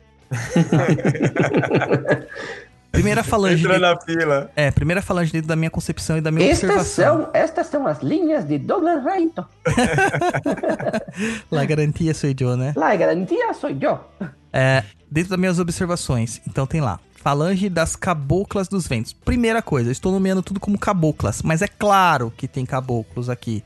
Só que como é uma linha chefiada por uma mulher, eu acho que nada mais coerente do que usar né, o, a forma do, da flexão gênero como mulheres. Isso. É, porque justo. É, a, a maioria é mulher. Então é mais mulher do que homem, então o homem entra ali na, no rapa do tacho. Uma coisa que eu acho bem estranha quando tem seis homens, é, cinco mulheres numa sala e um homem é os. Né? Sempre é os. Sim. Eu É. acho isso absurdo. A flexão é essa. É, nossa flexão é meio estranha, cara. É, falange das caboclas dos ventos, que é aquelas que têm os domínios dos ventos mesmo, da parte climática, da movimentação. Falange da cabocla dos raios, que é aquela que vai trazer aí aí essa questão do vigor, da energia, do poder. Temos a falange de balé, né, que é das almas, que é aquela que conduz os eguns. E uma quarta falange que é, é muito desconhecida do bandista moderno, que é a falange das amazonas. Tem a Umbanda antiga, ela trabalhava muito com essas essas caboclas mais mais aguerridas assim, né? Aguerridas, isso. Que a gente tem aqui a tradução como Icamiabas, né? As Icamiabas da, da região amazônica. Inclusive, o nosso estado, Amazonas, tem esse nome por causa das Icamiabas, quando as pessoas associavam ela às Amazonas eh, gregas, né? Uhum. Que eram uma tribo só feita de mulheres guerreiras e que vivia no meio da floresta. e a quinta, a sexta e a sétima falange? Não faça a puta da ideia quem são. Não faça a puta da Pode, ideia. pode inventar, tá no momento certo, hein? Então, eu não tenho ideia, cara. Inclusive, quando eu comecei a estudar as linhas de Ansan, uns 11 anos atrás, eu só tinha certeza que existia a falange de balé. Aham. As outras foram me aparecendo conforme eu fui observando as entidades que se manifestavam nos terreiros, principalmente as caboclas que diziam que elas eram de Yansan. Então você vai ver muitas caboclas que trabalham com os ventos, né? Cabocla é, sete, sete ventos, cabocla ventania, caboclo, apesar de ter o caboclo ventania na linha de Xangô também, né? Uhum. É, você vai ver Sete Nuvens, eu já vi também. É, tem Cabocla dos Raios também, que eu já vi, que eu já. é, tem Raio Dourado, tem. Cara, tem, tem várias, é que agora fugiu da, da mente, né? E essas. Douglas. Pode falar. Não, fala, fala. Pode, Não, não, é- essas entidades, elas mesmas diziam que trabalhavam na frequência, na energia de Yansan. Então você pode associá-las ela diretamente a essa, essa regência, né? Legal. Eu ia fazer uma conjectura com você. Se você acha, por exemplo, quando a gente fala é, de caboclos e caboclas dos ventos. Quando a gente fala de caboclos dos ventos, a gente pode estar falando de Xangô. É, e quando a gente fala de caboclo dos ventos, estamos falando de Yansan. Você acha que como Yansan e Xangô, eles têm essa, essa junção dos dois, você, é, é, faz sentido para você que ela, que a- as caboclas compartilhem as energias, as energias apenas de Yansan e os caboclos apenas a energia de Xangô? Cara, eu acho que não, por causa, até por causa do entrecruzamento entre as- os domínios dos dois, Uhum, eu acho que eles acabam manifestando um pouco de cada um, entendeu? Certo. Então a gente pode ter um caboclo ventania cruzado com o Xangô. Com e Xangô, cruzado entendi. com Yansan ao mesmo tempo, né? Apesar de ele Entendo. ser um caboclo de Xangô, ele pode estar cruzado de novo com o domínio do próprio orixá. É, porque também a gente vai começar, vai, vai começar a esmiuçar é, a energia e a qualidade, né? Isso, Quando a isso. gente começar a esmiuçar, a gente vai começar a encaixar, né? É, aí você, Você tá a dando sobrenome pras entidades, né? Sim, sim, E aí a gente pode ter vários sobrenomes, né? A gente não precisa ter um sobrenome só. sim. Essa é a questão. Agora, o que eu vejo muito é, são as, as falangeiras mesmo de Yansan, as que não falam, atravessando trabalhos de movimentação e de descarrego nos terreiros. As Sim. caboclas que falam, tem uma cabocla, que é uma cabocla que chama Sete Estrelas, cara. É, eu já vi ela trabalhando, ela se dizia também de Yansan, e vi uma pombogira chamada Sete Estrelas que também dizia que trabalhava na energia de Yansan. É muito interessante ver a abordagem muito delas, cara, porque é muito diferente de outras entidades. Elas são muito mais é, é, pau na mesa, sabe, do que as outras entidades. E elas não são. É uma pombogira que na- ela não é, é, feminina, assim, no sentido de sedutora, sabe? De sensualidade, É, né? ela é uma, uma mulher que chega a dar medo, cara. Realmente medo pela postura dela, pela, pela, pela segurança que ela transmite pra você. E a cabocla é muito parecida, cara, muito parecida. Entendeu? Só que a gente sabe que o Sete Estrelas não é, não é caboclo. Tem um caboclo chamado Sete Estrelas, né? Que não é Uhum. de Yansan. Ele tá em outra. Se eu não me engano, ele é de. Oxóssi. Se eu não me engano. O Caboclo Sete Estrelas? É. O, Não é Ogum? Então, cara, agora me fugiu da mente, não sei. Porque existe Não, eu acho que é Ogum mesmo. né, É, eu acho que é o É, Ogum. É, vem da parte É de Ogum. sete estrelas. Isso. E aí, é, você vê que é muito diferente. Apesar de ser uma falange de, de guerreiros também, você vê que é muito diferente da Cabocla Sete Estrelas. Sim, Entendeu? sim. É muito diferente.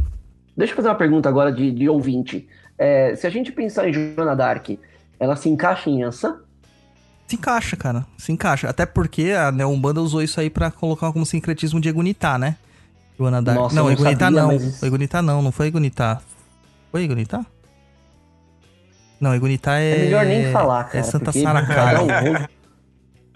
Santa Sara Não, você, Joana é, Dark você é outra, começou- é outra. É outra. é, vou procurar, né? Vou procurar. Eu nem me lembro. Eu te perguntei porque quando você começou a falar a respeito de arquétipo, é, eu, eu, é, eu, eu enxerguei, eu enxerguei Joana Dark mesmo. Então, é, ela, ela tem essa questão por ser. Ah, Joana Dark aqui, a minha consultora está falando que é Obá. Oba, nossa. É, melhor ela ser só Joana Dark, eu acho, não pode É, ser? na verdade a consultora falou assim que filhos de Obá são, são bons DJs, porque já só tem um ouvido mesmo, né? Meu Deus do céu! Pode tampar com, com headset. Deus do céu! Caramba, Bárbara, putz grila. Ah, então é Deus isso do aí, céu. cara. É, eu acho que ela tem essa visão mais assim da mulher tal, porque ela era né, pau na mesa e tal, mas ela tem uma questão da visão também, né? da- dos dons mediúnicos, né? Sim, Ela não era só guerreira, ela era mística também. Tem uma figura brasileira que é a Maria Quitéria, né? Que se alistou nos- na- na nas Forças Armadas e tal. Ela é tida como uma patrona da- do Exército Brasileiro, né? Heroína de- da Guerra da Independência. E ela é muito Yansan, cara. Ela é muito Uhum. Yansan. Inclusive, as representações dela, as iconogra a- a- o desenho dela, se você olhar pra ela, é muito Yansan, cara. É muito Yansan. sim. Uma outra coisa que é muito, muito falada assim é- sobre Yansan é que as filhas de Yansan têm um- uma característica mais masculinizada. Não tem. A questão é que elas se impõem e não deixam se. Elas não se envergam para pros homens, Sim, entendeu? Exato. Então o homem ele acaba associando isso como masculinidade. Não é, não tem nada a ver uma coisa com a outra. Legal. Host, cadê você? O Roy tá perdido. Você tá aí, Roy? Na pauta até coloquei ali, né, Roy, um- numa, em uma, um ponto riscado bonitinho das antigas, né? Como caboclo de Yansan. Inhaçã. Inhaçã. É I-N-H-A-C cedilha complicado ativo. até o pessoal conseguir falar o nome dela, né? Escrever o nome dela, né? É, então, mas é porque o Léo de Souza, ele falava que era Nhan San, Inhaçã, é. que era como o Zélio falava, né? Depois teve as grafias, que viu Nhaçan, né? Daí até virar Nhansan, do jeito que a gente conhece, I-A-N-S-A tio, é porque também teve reformas ortográficas, né? Dentro disso aí e tal. Sim, é verdade. Farmácia se escrever com PH, né? Douglas, você já procurou saber por que que era Inhaçã? Tem É. alguma coisa de Inhá como Sinhá, como senhora ou não? Hum, Não, nunca vi nada sobre isso, você já viu? Não. Não, isso eu tô fazendo essa conjectura agora aqui enquanto a gente tá ao vivo. É, não, não acredito que não. Aí eu, eu- lá nos Então dá pra estudos. colocar no curso, Daniel. Oi? Dá pra colocar no Dá curso. pra colocar no curso. Ah, aliás, a gente precisa de cursos bons, né, cara? Tá, tá em falta isso aí. É verdade. Aí a gente tem lá na, no grupo lá que a gente faz os estudos, lá na Espiritualidade e Estudo, eu coloquei alguns pontos numa época pessoal que a gente fez um curso, né, entre aspas, a gente fez um curso de pontos riscados lá. E eu coloquei alguns pontos riscados pra galera identificar. E tinha um lá que era de caboclo de Yansan, né? E pedi pro pessoal, né, falar alguma coisa sobre isso. E, cara, ninguém conseguia falar é, a respeito disso, porque fala assim, não, mas Yansan é orixá, não pode ser um caboclo. Né? E aqui tá escrito claramente, é um caboclo, no caso é, mulher, tá? Uhum. Caboclo é por causa daquela coisa louca da flexão verbal, é, de de gênero, de Yansan, ou seja, o caboclo que vem na energia de Yansan. E no ícone lá a gente vê duas flechas, símbolo clássico de caboclo, quatro Sim. estrelas, e uma flecha que é um raio, cara, no meio, sabe? Sim. Ainda assim, é muito legal essas coisas, cara. É muito legal. É, eu tenho um outro ponto riscado de Yansan, depois eu vou mandar pra você. E é praticamente igual, ele tem as duas flechas cruzadas, só que são três estrelas, e a quarta, a quarta estrela, ela é maior, e é ela que, ela que abraça as outras três estrelas. E existe esse mesmo raio, na mesma grafia, dentro dessa estrela. É, é muito legal, cara. Então você vai saber, justamente por causa dessa presença desse raio, se a entidade ela é de Yansan. Sim. Pode ter qualquer coisa, mas se tiver o raio, você tem a certeza, é Yansan.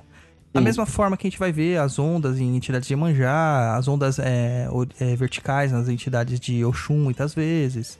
Uhum. Agora, estrela, estrela tem tudo, cara. Estrela tem tudo, né? E aí a gente pode saber entrar em qual tema? Qual? Tema que o povo gosta. Qual é o tema que o povo gosta? O Tinder da Macumba, cara. Que- Porque, na real, o povo tá cagando pra tudo isso que aconteceu. O povo quer saber de meter. Meu Deus! Deus do céu, Roy. Ai, meu Deus. O Roy tá sem limites ultimamente, Mano cara. do céu. O povo quer saber disso, gente. O povo não tá afim. Porque, sabe, o povo quer saber o quê? Como faz amarração, Exatamente. Como eu faço pra meter. Assim, o Douglas falou uma coisa, acho que foi decarnal. ontem, Usou cara. decarnal. O o Douglas falou uma coisa ontem. Ontem, anteontem, que ele fez assim, cara, eu só tô vendo gente falando de macumba pra ganhar dinheiro, cara. O povo só quer saber de uma coisa, ganhar dinheiro e meter. Tem coisa Então mais legal falar no mundo? Oi?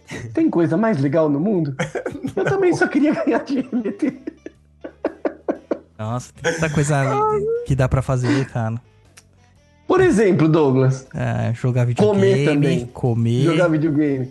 Douglas. bola com moleque. Tudo bem, essa é a minha última pergunta. Você prefere jogar videogame ou... Ah, não, chega, vai.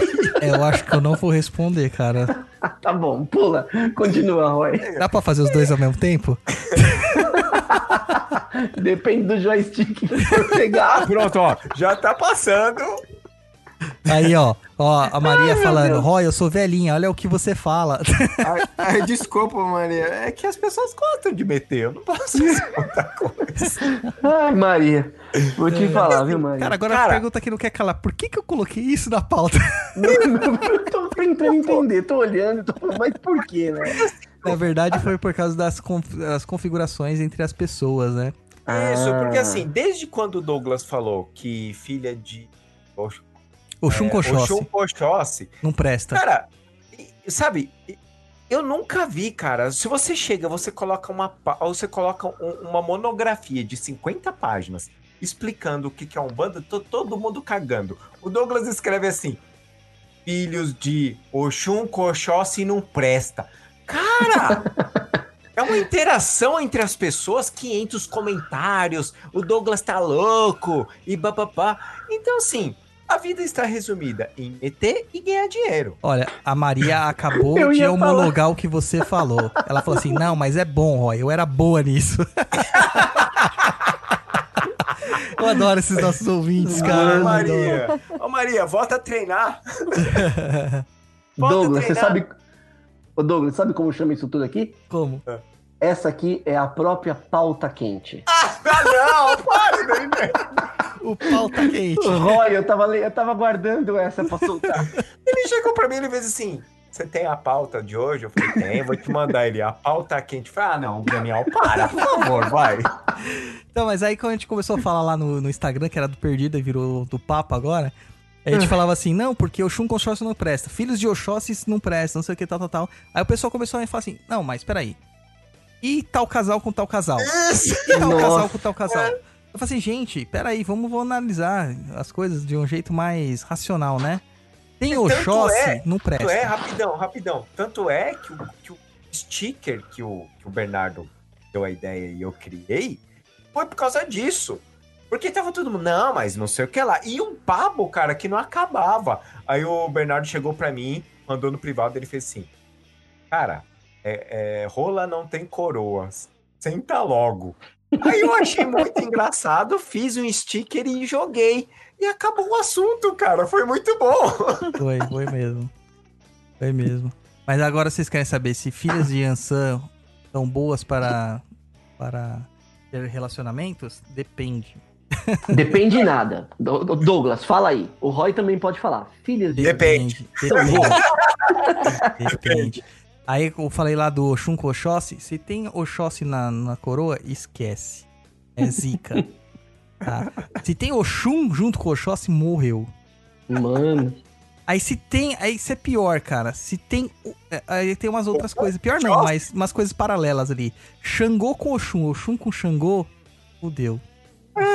O Xa- O Shun com Xangô, o Shun com Xangô é muito lindo, Dudu. É, lindo. É lindo, mas é uma treva. Porque você nunca tá sozinho. Entendeu? Sempre tem uns seis ou sete em cima junto. É Verdade. complicado. Complicado. Aí você chega lá pra ver os, o povo de Ogum, tudo gente boa. Tudo. Ogum é de Deus. Ai, meu Deus do céu, viu? É uns bosta mesmo, viu? Ogum é de Deus. E como Yansan é muito parecida com Ogum, também é gente boa. Entendeu? Então pode se continuar. Há, há controvérsias. Ai, ai, ai. Não, mas aquela coroa foi lida errado, Daniel. Ah, é? Ah, certeza. Ai, cara. Mano, será? os caras cara vê signo, vê coroa. As pessoas chegam assim, qual é seu signo, ascendente e a lua? Alô? Já dá pra tirar uma base. Você tem que perguntar o Vênus, porque se o Vênus for Não, bom, é não, bom mas meter. se você, se você pergunta o Vênus, é muito agressivo. então você pergunta os três. Ou você fala assim, eu sei fazer mapa. Hum, Aí vai vir e você vai pegar o Vênus da pessoa. E aí, pra, né, brindar, você chega e fala assim, qual é seus orixás? não é verdade. Eu Nossa. acho que não, cara. Eu acho que antes de tudo, a pessoa tinha que ter um cartão de visita já com tudo isso escrito já. Exatamente. Eu- ela já tinha que ter um cartão de visita assim pra você já saber como se ligar. Mano, olha, tem umas pessoas que mandam umas mensagens muito inconvenientes no chat aqui, ó. A Ah. pessoa falou assim, ó, eu prefiro algum com Oxum, viu? Uma tal de Ana Carolina. Mano, arruma um quarto, cara. Toma um banho gelado. Arruma um quarto, tá? Cara, tá difícil isso. Vou falar pra você que tem gente que posta coisa, mano, nesse Instagram. Não, o meu Instagram, escorre, cara. escorre mel. O meu cara. Instagram tá diabético. As pessoas, as tá pessoas diabético. vão pro Rio de Janeiro, no, no, no Rock in Rio, posta foto, escorre no meu, no meu telefone, assim, ó. fló, aquele mel, cara. É um absurdo. Ai, ai. Enfim. Entendido então, gente? Então, Tinder da Macumba desencana, não existe isso, tá? Então, vai em frente, porque muita gente fala que filhas de Yansan são difíceis de relacionamento. Na verdade, não é. Na verdade, o que é difícil de relacionamento é, o- é essa questão do, que a gente, que a gente falou no episódio passado sobre a misoginia e o machismo. A dificuldade em aceitar uma mulher que tenha independência. Boa.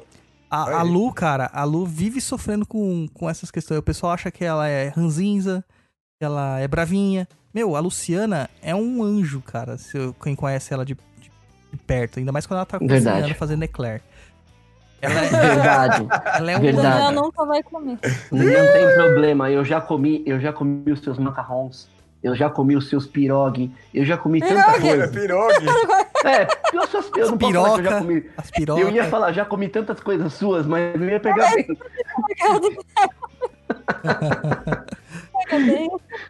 Então, daí você vê, é, a- isso é mais pela. Não é porque da forma como ela se manifesta, porque ela, não- ela não se manifesta dessa forma. É muito mais pela nossa nosso preconceito, nosso pré-conceito, né? Da gente formar. Preconceito, exatamente. Sabem que ela é de Ansan, já falam, ah, é porque ela é de Ansan. Ela é nervosa. Não é bem assim. Ela é nervosa? Sim. Tem gente de Ansan que é descontrolado, cara. Não consegue parar de chorar. Por É exemplo. verdade. Porque é muito intenso. Tudo em Ansan é muito intenso, né? Tem um Mulu, então. Vixe, Nossa, Maria. imagina, Nossa Yansan como Senhora. Lu, cara, não é de Deus. Ainda bem, Eu imagino. É Eu do papai do eu- chão, eu- né, Lu? Meu papai do ainda chão. bem. Eu vi essa vindo, hein, Daniel? Oi? Eu vi essa vindo, esse jab cruzado da, da Luciana. Nossa. Ah, beleza, é isso aí. Chega de enrolar e vamos lá. Vamos lá, tem perguntinha dos ouvintes. Deixa eu ver. Tem Tem algumas poucas, tem algumas poucas. Vamos lá. Ana Calmon 13. Quais entidades trabalham na linha de Yansan? E por que trabalham na linha dos ventos? No sentido do seu significado, fundamentos. Vida longa e próspera. É verdade, vida Nossa, longa você conseguiu enxergar a vida longa e próspera. Sim. Nossa, O Roy é muito nerd, cara. é muito. Muito demais, cara. Então, na linha de Yansan, a gente vai encontrar basicamente caboclas, tá? É, e, e algumas encantadas que também vão se manifestar como caboclas, geralmente. Até as falangeiras, elas trazem muito desse elemento caboclo. Eu não conheço nenhuma preta velha puramente de Yansan. Não conheço nenhuma entidade de esquerda puramente de Yansan. Elas sempre são alguma coisa com Yansan. É mais caboclo mesmo, né? Cabocla, no caso. A questão de trabalhar na linha dos ventos é justamente isso, é a questão da movimentação. Ela, ela é capaz de movimentar. Ela também trabalha muito com silfos e sílfides, né? E muitos baianos trabalham junto com Yansan. Muitos baianos Sim. prestam, né? Inclusive a consultora de Yansan tava falando essa questão dos baianos, da questão das baianas do acarajé lá. Né? Que é uma coisa que a gente acaba é, não associando. O acarajé é chamado de bolinho de Yansan Sim. lá na Bahia, né? Porque ele é feito como oferenda à própria Yansan. Né? Então, fora que é uma delícia, né? Douglas. De feijão fradinho. Um- uma linha de marinheiro que trabalha com linha. É, cruzado, cara. Cruzado. né? É, todos os marinheiros são de Iemanjá. Tá? Mas a Yansan e Iemanjá tem um cruzamento muito legal. Elas estão próximas das linhas, né? Nossa próxima linha é de Iemanjá. É, é, tanto que tem aquela música, são duas ventarolas, duas ventarolas, uma era Yansan, outra era Iemanjá, né? É mais ou menos isso, que eu sou horrível. É isso aí, é isso aí. E você vê essa questão. Quando junta Inhansã com Iemanjá, se formam as trombas d'água, né? E é uma coisa absurda, porque diz assim, ó, um furacão destrói, sabe? Um tsunami destrói. Agora uma tromba d'água arrasa. É, é uma coisa bem louca, cara. Bem louca mesmo. Certinho. Vamos para a próxima pergunta do Celso I- Iponri. Boa galera do Papo na Gostaria de ter mais conhecimentos da Orixá Yansan, sua relação com a passagem das almas, do mundo dos encarnados para a realidade dos gratidão. É... Saravastê, Celso. Como que é? O Namastreta lá, o, o Daniel? Namastreta, não, é Saravastê. Não, como que é? Saravastê? Não, o, Saravastê. o que que tá dentro de mim, que saúde o que tá dentro de você. Satanastê? É, o Satanás Como? T. Satanás Ah, que tá dentro de mim, saúde o Satanás que tá dentro de você. Isso, aí é o Satanastê. É, então, vamos lá. Yansan, na qualidade de é, balé, né, balé, com as falangeiras que trabalham com os eguns, você vai ver elas conduzindo as almas em direção ao cruzeiro. O cruzeiro dentro do cemitério é como se fosse um portal, né, um ponto de energia onde as almas vão passar do campo físico, que é o- a crosta aqui, para um plano espiritual. Essas entidades que estão lá não é aquela galerinha que morreu, mas as galera que morreu e ficou presa. Elas Uhum. são conduzidas pra encontrar a saída da caverna do dragão lá. É gente que não viu a luz ainda. É isso. É, é mandado pro nosso lar. Isso. E algumas dessas são as que têm ah, o aspecto do fogo, que são as Egunitas, elas estão castigando ou consumindo as- aquelas questões kármicas ou aquelas pessoas que fizeram muita cagada e que tem que ficar um tempão aqui ainda. Entendeu? Então muitas Só que ela tá consumindo, ela tá consumindo no sentido de castigar realmente, de machucar, ou ela tá consumindo esses, entre aspas, pecados pra poder filtrar essas pessoas? Não, é castigo, é castigo mesmo, porque você Castigo só mesmo. recebe aquilo que você merece. Entendido. Entendeu? Aí, a partir do momento do sofrimento, você vai purgar isso, espiar Ah, isso, é até verdade. você se depurar. Depurado, aí entra outra, outra falangeira de balé, né? De balé, e vai te encaminhar para o próximo estágio. Entendeu? Ótimo. É, tipo um corredor, aquele, aquele corredor sueco lá que os caras batem um cima da cabeça do outro. polonês. Corredor polonês, isso, Isso. exatamente. Eu- é engraçado também, cara, que eu já participei de algumas sessões de obsessão, desobsessão muito loucas, né? Uhum. E numa delas falava assim que o, o espírito falava assim, mas meu corpo queima, essa mulher tá queimando meu corpo, queimando meu corpo. E eu falava, mano, que da hora. Se eles soubessem Uhum. Que o que é uma banda nesse, nesse, nesse centro espírita, eles iam entender que que tá ativando aqui é, é Yansan, né? No seu aspecto de Sim. Guritá. Entendeu? Muito legal, cara, muito legal. Quando, quando a pessoa trabalha também com, com mediunidade de transporte, também tem uma parte de ança nessa questão Então, de cara, encaminhamento. Por incrível que pareça, a maior parte dos, dos médios de transporte são filhos de Yansan. Sim, exatamente. Entendeu? A maior parte. Olha, a Maria FCS da Mata, ela perguntou aqui: a, a Yansan de balé, ou balé, é a que cruza com a das almas? É a própria. Entendeu? A Yansan de balé é a Yansan das almas. É a Yansan das almas. Você vê? Ela ainda tá completando aqui, ó. Você está explicando muito bem. No meu desdobramento eu vejo assim mesmo, um trabalho de Yansan de balé. Entendeu? Viu? Viu? Eu tenho gente que fala que eu falo coisa certa. Tá vendo? Que É beleza. só coisa errada. Tudo louco, cara. Estão usando a ayahuasca com querosene, né?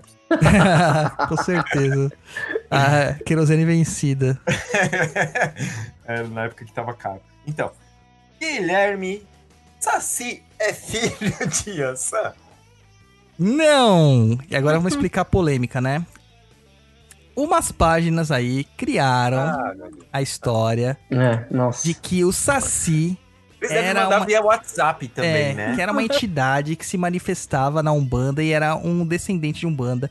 Ele perdeu a sua perna defendendo não sei quem, que foi atropelado e que não sei Ah. o que, pra salvar a alma das pessoas do purgatório Foi, infinito. tipo, a história, só faltou ele encontrar o... o- Cara, o- é o Jesus Cristo de gorrinha. Só faltou ele encontrar o cara lá que virou o Exu Dourado. Só faltou isso. É, tipo isso, né? Ah. Mas, mano, é um fanfic do caraca. Eu escrevi sobre Exu, sobre... Eu falando que ele é Exu também, né? Ele era um Exu de Yansan. Ah, Eu, eu escrevi sobre Saci pro, pra revista do Andrioli Costa, quando teve os Foi. 100 anos do inquérito do Saci. colecionador de sacis. É, o colecionador de sacis, é, que tem um trabalho sério estudando sobre folclorismo, sobre cultura popular brasileira. É, foi muito legal, porque o Inquérito do Saci é um livro lançado pelo Monteiro Lobato, uma coletânea de textos lançado pelo Monteiro Lobato, é, com vários textos e várias é, identidades e origens do Saci ao redor do, do, do, do- do Brasil todo. né? então ele recebeu essas, essas informações através de carta e foi publicando e criou o inquérito do Saci. Quando fez 100 anos do, do lançamento desse livro, o Andrioli teve a brilhante ideia de fazer uma revista revisitando esta ideia, entendeu? Então voltou para nós essa questão do de, de trazer textos de origens e paz. E a gente trouxe. É, e ele me convidou para explicar sobre o Saci na Umbanda. E existe o Saci na Umbanda. Quem tá lá no nosso umbralzinho, nosso apoiador, sabe até como evocar o Saci, né? Que eu mandei Uhum. até o ponto riscado pra eles e como que faz pra evocar o Saci. E pra que serve. E tem o Saci, porque o Saci, ele é um encantado. E como encantado, quem lê um pouquinho de Allan Kardec também vai entender que qualquer espírito pode ser evocado. Como encantado, ele se manifesta dentro da Umbanda. E ele tem uma, uma origem muito próxima de dois orixás que nós conhecemos, que é o Ossain, ou Ossanha, como alguns falam, e o Aroni. Ele tem muita proximidade com esses orixás. Em alguns até se confundem. Então você consegue trabalhar com esses aspectos dentro da Umbanda. Pro pessoal da magia do caos é tranquilão, né? Eles entendem Ah, isso de uma boa Sim. Sim. né? Agora chegou, chegou uma galera lá, metendo o pau em mim, falando que não tinha porra nenhuma de saci e tal. E, uma, e uma outra galera falando que o saci era Exu guardião da luz dourada divina. Não, é Exu Mirim, bonitão. É Exu mirim, Chama né? ele pra sua casa, bonitão. Chama assim. Ai, ai. Aí é complicado, cara. É complicado, porque não tem nada a ver. A história do Saci é muito clara. Tá? Eu recomendo, entrem lá no colecionador de Saci, lá tem material pra caramba. Nossa, é muito Ouça o, material. Por- o Poranduba, tá? O Poranduba do Andrioli é fantástico, ele revisita Muito todas essas questões culturais. E, meu, leia além de Monteiro Lobato. Porque o Saci é uma entidade trickster. Não é aquele menininho sapeca só. Ele é pilantra, bicho. Alguns são até vampiros. Vai passar a mão na sua bunda. É, Vai. Vai te, dar, vai te dar dedada. Entendeu? É isso mesmo. Não tem jeito, mano. Entendeu? E você pode trabalhar com esses aspectos lá. Porque a Umbanda é dual. A Umbanda, ela. Ah, paz amor, não, não é porra nenhuma de paz amor. A Umbanda, ela é pro o ser humano. Ela não renega nenhum espírito. E o espírito vai É isso trazer aí. aquilo que ele sabe. Entendeu? E vai ser usado da melhor forma. Da melhor A forma. única coisa que não pode é você, é, é, você chamar o Saci, incorporar e sair pulando uma perna só. É, o Saci não incorpora, tá? Então tem uma Exatamente. pessoa aí que, que incorporou o Saci, que tinha uma calça, né? Que tinha uma perna e a outra perna era uma bermuda, né? Eu achei muito legal o Nossa, modelito dele. mano. Aí na hora que incorporou o Saci, a perna, de, a perna que tava com a calça foi pra trás e ele começou a pular, sabe? Fora o, a, a foto da capa que é ele montado num cavalo, parecendo o negrinho do pastoreio. Que é outra, outro encantado, né? Esse é o encantado que se encantou, definitivamente. O meu sonho é ter um terreiro e alguém incorporar o Saci. Ah, cara, esse daí é o cara que incorpora o- a mula, né? A mula, mas a mula com cabeça. Ele vai ver onde eu vou enfiar o, Ere, o Eruexin. E aí, pior que falaram que era filho de Ansan, que o Saci era filho de Ansan porque ele fazia ventarolas, porque ele era visto nos redemoinhos e tal. Só que o Ai, redemoinho é um domínio O que de tá Ossain. Ah, Será que o povo da, da, da Neo Umbanda andou assistindo muito Disney? Por que não é possível, cara. É, tá querendo deixar tudo limpinho, tá querendo deixar tudo. Ó, é amor, é gratidão. E tá ficando uma bosta isso, gente. Tá. Sabe? Tipo, É porque Mas ganha não. mais quem incorpora mais, Roy.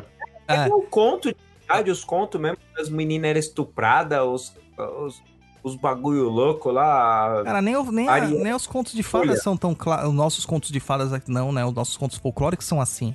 Os contos É, folclóricos então. são pra botar medo mesmo. Sim. Entendeu? Porra, ouça a história do Papa Figo. O Papa Figo não é um passarinho que, que pia lá.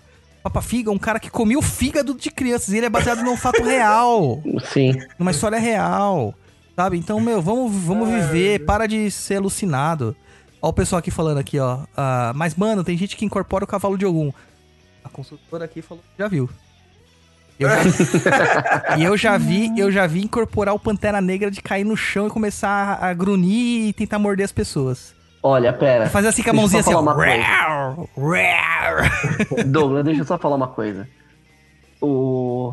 Esses dias do Papo Nem Cruza, o Mário postou o vídeo do cara que incorpora o Pantera Negra. Ele conseguiu arrumar o meme do cara que incorpora o Pantera Negra. É exatamente aquilo lá, cara. Ai, Meu Deus do céu. Que parece um gatinho. E é isso, o cara vai lá e ele fica, fica ronronando na perna do, do consulente. É, Nossa, ai, ai. O problema é se incorpora uma pantera negra no cio, né? Cara, gato no cio é muito engraçado, bicho. Gato no cio. Ai, ai, ai.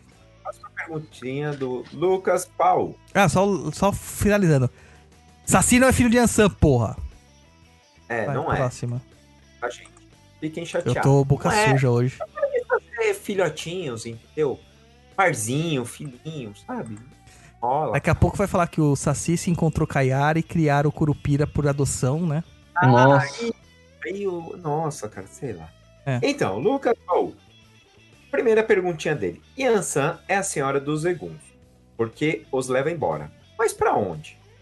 Simplesmente pra longe ou pro lugar de merecimento ou afinidade energética desse Egum? Cara, ele respondeu. E depois ele coloca lá, comente e justifique sua resposta. Pro pai Dodô não falar que eu já respondi se for o caso. Você já respondeu. eu ju- eu justifico aqui que você já respondeu sua própria pergunta. O Lucas, ele é perito em fazer isso. Ele tá lá no nosso umbral também, nosso apoiador, né? Ele faz uma pergunta- pergunta, de baixo ele já responde, ele não percebe que ele respondeu, cara. É, mas é justamente isso. Yansan é a senhora dos Eguns, porque ela encaminha eles para o lugar de merecimento. Entendeu? Se tiver que punir, vai ser pro lugar de punição. Se tiver que ser pro lugar de transição, vai ser pro cruzeiro e assim por diante. Aí. É por merecimento mesmo. E merecimento e afinidade energética é o mesmo, tá? Pois é. Porque você mere... você cria a sua, a sua energia baseada nas suas ações. Aí. E vamos lá para a segunda pergunta. Qual é a forma que Yansan agiria na vida dos encarnados? Caminhamento? Beleza? Tirando tudo do lugar e deixando a pessoa lá para catar? Então, Yansan, cara, ela, ela é muito abrangente, né, no caso. Encaminhamento, talvez não. Movimentação, sim. Encaminhamento só dos espíritos.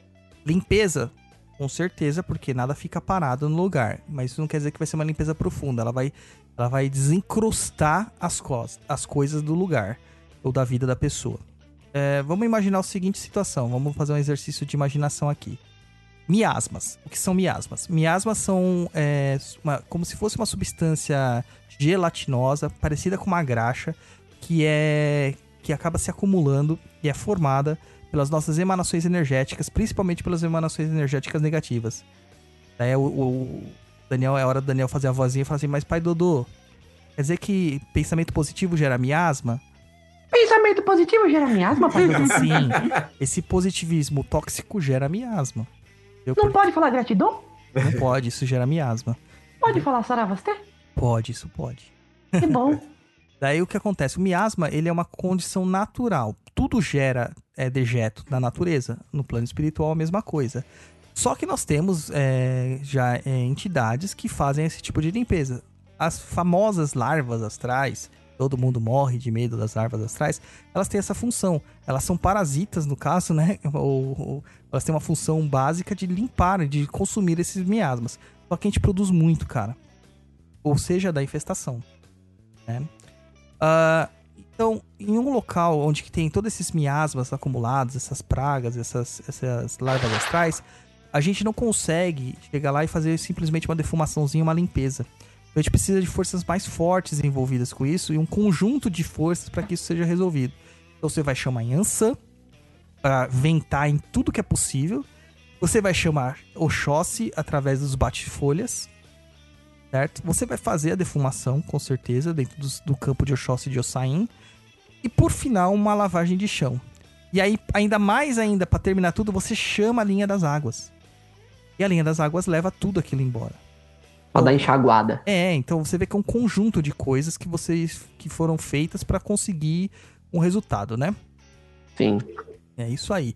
Então é assim que mais ou menos como que vai funcionar o encaminhamento. É, antigamente a Yansan era sempre chamada no final dos terreiros, das giras, para movimentar aquela energia estagnada que ficava da tristeza que os consulentes traziam pra dentro do terreiro quando elas começavam a falar sobre as coisas delas, né? Terreiro é um lugar triste, cara. Não vamos achar que é só felicidade. Terreiro é um lugar triste. Tem muita tragédia que acontece no terreiro. Tem muita mágoa, tem muita tristeza, tem muito sofrimento. E tem É muita. como hospital, né, É, cara? e tem muita Sim. gente imbecil também, né? Não fala assim dos amiguinhos, pai Dodô. É, tem muita gente imbecil. É, não pode, Douglas, porque um bandista não pode falar mal de outro umbandista. Eu vim pra Umbanda por causa do amor. A gente... É, o ursinho carinhoso da Umbanda. Eu vim pra Umbanda por causa do amor. A dor não me persegue. É. Quando a gente estiver lá no umbral todo mundo junto, e vocês verem que eu sou o Exu trainee lá, escolhido, quero só ver. Quero só ver. Aí vocês oram por mim, porque eu vou estar no céu e vou ver se eu olho ou não por vocês. Nossa. Nossa. Que você morra no céu lá, a gente vai ficar só no churrasco no inferno, mano. Não me importo, eu vou ficar lá, Então é assim, cara. É, servido. Tudo tem função. Por de... No céu? Ah, tá viajando. A Lu, a Lu Deus faz vai uma meia fuder. hora que a Lu não fala. Deus vai pôr o pau no seu do rabo. Roy. Deus vai usar o cintaralho lá no Roy. Nossa, Deus vai ter muito cintaralho, que é só isso que ele quer, meu bem. Só- Isso, Luciana, papai do como- céu não é assim. Ah, Quem é assim é o papai do chão. Não, ele não. Ele deixa se você quiser ou não. Deus não te fode sem você pedir. Cara, inclusive Deus a gente precisa fazer um, um Papo na Cruz sobre Deus. Puta, seria bosta. da hora, hein? Não, para pessoas entenderem que Deus não é essa coisa benéfica toda que todo mundo acha que, que é coisa maravilhosa. Realmente, é o Criador e tal. Só que tem que entender o que, que nós conceituamos como Deus. É, e o que de- é Deus de fato. Entendeu? É bem interessante. Douglas, eu tenho uma pergunta. Pode fazer. Que na verdade é uma conjectura mais uma. Eu tenho vários pontos de desobsessão e descarrego para Yansan, usa- usados na força de Yansan. Muitos deles têm aquela, aquele espiral, aquele ponto riscado do espiral, sabe? Sei, claro. Aquilo tem, é, esse espiral, ele tem uma conotação para você de Yansan ou ele tem uma conotação apenas do, do- da, da, da zimba do descarrego? Então, na verdade, aquilo lá chama armadilha, né? Certo? que Então, ele capta, né? É um funil, um vórtice vai certo. puxar, né? Então ele tem total conotação. Total É, eu, e exatamente isso, porque ele sendo um vórtice, ele seria como uma espécie de um furacão, né? Ele seria É. um tornado, vamos dizer assim. A gente pode colocar como aquele. Como é o nome que dá no mar, que não tem como escapar, que acontece no mar? É um. Maremoto? Não, não. Não, é como se fosse um. O que tem no Triângulo das Bermudas? o nome, tipo um Caramba. vórtice de água. É, Caramba, mano, tem todo todo o negócio do filme Funil do de Kraken lá. Redemoinho, não é? Redemoinho, isso. Redemoinho. É, é como se fosse isso, um buraco negro. Ele vai sugando tudo ali pra dentro e não deixa escapar nada, entendeu? Sim. Só que isso também chama, tem um outro nome na, na, lei, Hum. de, na lei de Pemba, na De Zimba, Zimba. né? Aham, Chama amarração. É certo. uma forma de prender também, né? Sim, sim, é, porque se a gente, a gente for falar, aí eu já não sei se pra você tem esse mesmo fundamento, eu acredito que sim. É, a maneira como a gente risca, ele pra fora ou pra dentro, você tem a questão da amarração, tem a questão da armadilha ou da expulsão. Isso, Certo. isso mesmo. É isso, mesmo, então. é o sentido. Em alguns casos você tem que pôr até uma flecha, né? Uma, uma setinha pra mostrar qual É que uma o seta sentido. indicando o sentido, exatamente. Exatamente. Inclusive, no nosso, nosso livrinho Exusada, tem uma, tem uma falange lá que usa muito esse símbolo com o tridente. A falange é? do Kaminaloa. Hum. O Kaminaloa, como o seu amigo fala. O Caminalô é um manchu muito legal de incorporar. Incorpora você também, amiguinho. É, mas é Caminaloa, tá, gente? Tá, a tônica tá lá no final. Caminaloa. É uma. É uma paroxítona? Caminaloa. Sei lá, mano. Sei lá. Cara, on- quase 11 horas da noite você tá me perguntando sobre regras gramaticais. É, mas é por causa, Cara, gente é por causa que é a mesma, a mesma é, forma de falar que a gente fala dos Loas, que são Sim, as sim. entidades lá do Caribe. Sim. É Loa, é Loa. Coisa de francês, né? Coisa de gente fresca. E se a gente falar de, de- se você pegar na, da palavra, o caminho é, na verdade, é o caminho, né? É Isso, o lado do caminho. isso. Tá vendo? Ah, mano, nós é muito. Nós é muito foda. É isso aí. A, a Ana, a Ana Kawahala. Kawahala, sei lá. O Luiz não tá aqui pra falar o nome dela errado. Ou certo. Kawahala. Falando aqui, ó. Papo na inclusa sobre radiestesia radiônica. Em Não, breve. não existe Em isso. breve faremos. Não existe isso. Brincadeira, Ana, existe sim. em breve faremos. Falaremos sobre as pirâmides do Egito, sobre ETs, OVNIs, como as pirâmides foram construídas pelos OVNIs. Meu Deus. Aguarde e verá. Ainda mais agora que o, o Roy tá estudando sobre egiptologia. Vixe, Vixe, Maria. Tô? Tô? tá naquela ordem lá. Ah, é? Você Verdade. tá participando de ordem? Sim.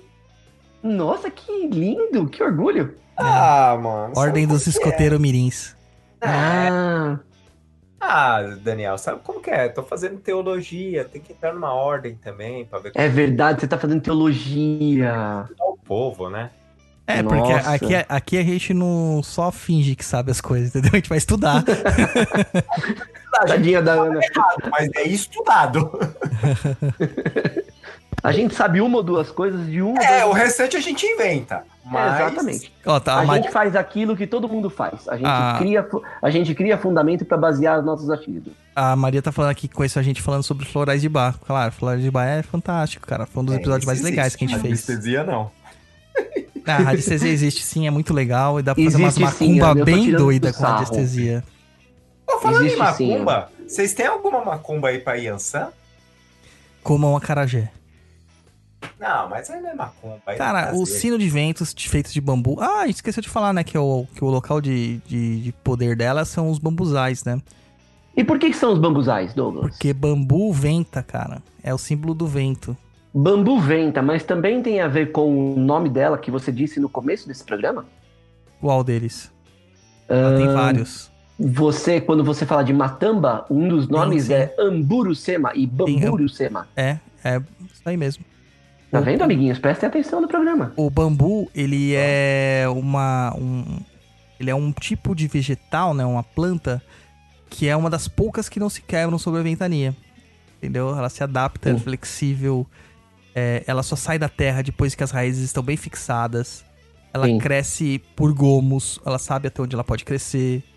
Muito louco. Pera aí que eu tô ouvindo a consultora aqui. A consultora. E ela segura barrancos, entendeu? Tá falando isso aí. Nossa. Segura barrancos e provoca barracos. É. Isso aí. Tem alguma coisa pra limpar a casa? Inclusive, o, o meu preto velho é um preto velho de Congo, né? E o povo Uhum. de Congo é muito ligado a Yansan, né? E ele tem um. Yansan não, Matamba, né? E ele tem um. O cajado que ele usa, né? que Raramente usa, mas que ele pediu pra fazer é um pau de bambu, cara. Olha só. Legal. É só um bambu. Ô, Daniel, Oi. a Eloá Sampaio escreveu aqui um papo na encruza sobre Wicca. Você sabia que o Douglas foi iniciado na Wicca, cara? Mas o Ica nem existe, cara. Então, Mas ele foi? é que isso quem Ui. tá falando é o, é o Roy, cara. Não sei de nada disso, Não, você já contou essa história. Douglas Raito não, Ica. É, cara, nas adolescências dele lá. Imagina, o Douglas lá nunca era- foi a era Mocorda, sacerdotisa. Não, que ela era sacerdotisa de Wicca. E coisou o Douglas, mano. A gente Tá todo vendo? tem um passado negro, né? E, e não fui. Aí termina a conversa assim. É, é. Cara, a gente Ó. vai vendo aí, a gente vai. Eu estudo de tudo, cara. É culinário eu Ah. estudo. é. Ô, Douglas. Tá bom. Douglas. Oi. A Márcia Castro fez uma pergunta interessante. Ela perguntou se os banhos de Ansan podem ser feitos com folhas de bambuzal. Cara, eu pra te falar a verdade, eu nunca fiz. Nunca fiz. Eu gosto muito das folhas de pitanga pra Yansan. Sim. Eu acho fantástico folha de pitanga pra Yansan. É, principalmente pra mediunidade, pra direcionamento, é ótimo. Uhum. né? É, aquele que é, é rosinha, hibisco também. Tem Sim. de Yansan. Agora com bambu Fazer eu chá nunca também. fiz, cara. Nunca fiz. Você já fez, Dani? Não, nunca. Mas deve de servir, bambu, cara. Deve servir, Daniel? porque bambu é de Yansan. Sim, bambu é de ançã. Agora, qual a finalidade? Eu não Pode Olha. Márcia, tome e fale pra gente se deu certo. N- Não é pra tomar? É pra tomar? Não, É pra tome tomar o banho. banho, Roy. Tá bom. Banho. Pra tomar o O banho. Roy tá muito louco hoje, cara. Ô, É Roy, eu. Não, deixa, eu- deixa eu explicar esse povo aqui que estão falando assim, ah, o Douglas era Wicca. Não, eu estudava assim. Wicca. era Eu assim. estudava, como eu estudei Era assim, foi magia folclórica. com roupa do tio do Harry Potter, Pra começar, não A se inicia com roupa. Não Potter. se inicia com roupa, é tudo peladão. as merdas Eita. também. Tinha aquelas escolas lá, igual lá do Harry Potter também. Ô, Douglas, sua varinha de Wicca era grande ou era pequena? Cara, isso eu vou mostrar pra você no privativo depois. Tinha. Foi iniciado na lua, É, não foi jogaram sangue menstrual nele e foi Porra isso aí. nenhuma. É, eu estudei muito sobre magia no sentido mais amplo possível. E a Wicca fazia parte, né? No Brasil, na década de, na década de 90, era muito comum você encontrar. não tinha o Icantim lá na revista lá, eu, o Douglas tinha tudo. Não, falou era antes, também. filhão. Nem tinha essas coisas. Tinha Além da Lenda. Além da lenda, Além essa da tinha Lenda. mesmo, na Além West, da Pla no West Lenda, Plaza. nossa. É, além da lenda. Até no Plaza. Chapericanduva também, cara, o Além da Lenda. É, mas a mais antiga era do West Plaza, cara. Foi lá que eu comprei os primeiros livros, inclusive livros muito bons, como o. Como que é? O Aradia, o Evangelho das Bruxas, era muito legal. Mas a gente não pode falar mal da Wicca. E eu conheci o Scott Cunningham, cara. Eu, eu conheci o Scott Cunningham, Cunningham por causa da Wicca. E o Scott Cunningham é um cara muito racional nos, nos textos dele, muito assertivo. Gente, eu tô falando da Wicca, mas é só pra tirar sarrinho. Eu- Wicca é de Deus. As pessoas ficam ofendidas, Daniel. Não, Você fala, Wicca não é de Deus, o Wicca é de deusa. É de Deus, é verdade. a gente fala brincando as coisas e fica, ei, vocês leve. Nossa, tem um jogo aí que existe que tem uma carta sobre o Wicca que foi eu que. Quer fazer o. Não. Quer fazer o. Não vou fazer merchandise do Merchan? jogo, Mas mas. o que que tava escrito na carta? Não, aí eu acho que é legal se as pessoas só procurarem. É um joguinho sobre religião. Aí o Rodrigo ilustrou, então fica fácil de achar. É. E aí tem uma carta de Mas Wicca não que tem eu que mostrando. Não tem. Eu compro o jogo, então. Ó, O Rodrigo tem pra vender. Eu tenho, eu tenho só três jogos ainda pra vender. Então, quem quiser. eu- Ah, eu- Aí descobre. Eu ainda acho que todo mundo devia mandar mensagem pro Roy lá, entupir o Instagram, o Facebook do Roy, falando assim: Roy, faz um super trunfo de Exu. Nossa, Não, um super não. trunfo de Exu É, seria é. muito maravilhoso. Seria, hein? Um super trunfo. Imagina a carta maior. Exu, Exu do ouro. Não, Exu do ouro. O Exu do ouro é É o tipo super Coringa. trunfo, cara. É tipo Coringa. O Exu do ouro é tipo Coringa, mas o maior é o Exu Lucifer. Não. Ia ser da hora. Imagina. Mano, dá pra fazer, hein? Dá pra fazer, hein? Putz, ia ser Só que a muito gente legal. precisa arrumar alguém que faça a. a, a, Ao, ao quê? a que monte, né, pra fazer o, o- aquele, a pontuação do super trunfo pra, pra dar certo o jogo também. A É. gente compra. É, tá bom. A gente Ok. inventa qualquer coisa, cara. O povo compra qualquer coisa mesmo. Mano, a gente tá falando do Exu Tem livro- Lucifer que é tem livro inventado. aí- Você tá preocupado em fazer alguma coisa? Cara, tem livro aí que é um copy, copy paste da internet aí de 400 páginas aí falando de cabalo. O pessoal pagou 600 reais no livro e feliz da vida. Relaxa. Tá dentro. Ô, Roy, você perguntou a respeito de trabalho de, na Força de Ansan. É, vocês querem que eu faça, que eu, que eu, Ah, que eu comente a respeito desse de descarrego? Vai, Fala manda aí. aí. Legal. Tá bom. O de descarrego é uma coisa muito simples. Você vai pegar uma, uma placa de ardósia ou uma madeira. Madeira não, porque pega fogo, né, Douglas? Sim. Você pega, você pega uma, uma placa de cerâmica. Não, tem Ou de madeira, tem ardósia. madeira que não pega fogo, mas é melhor evitar. É, tudo bem. Você pega lá uma placa de cerâmica ou de ardósia para você não riscar esse ponto no chão. Você pega uma pemba, se você quiser pegar uma pemba amarela também para ficar na, na, na mesma frequência de ançã aí, você pode pegar.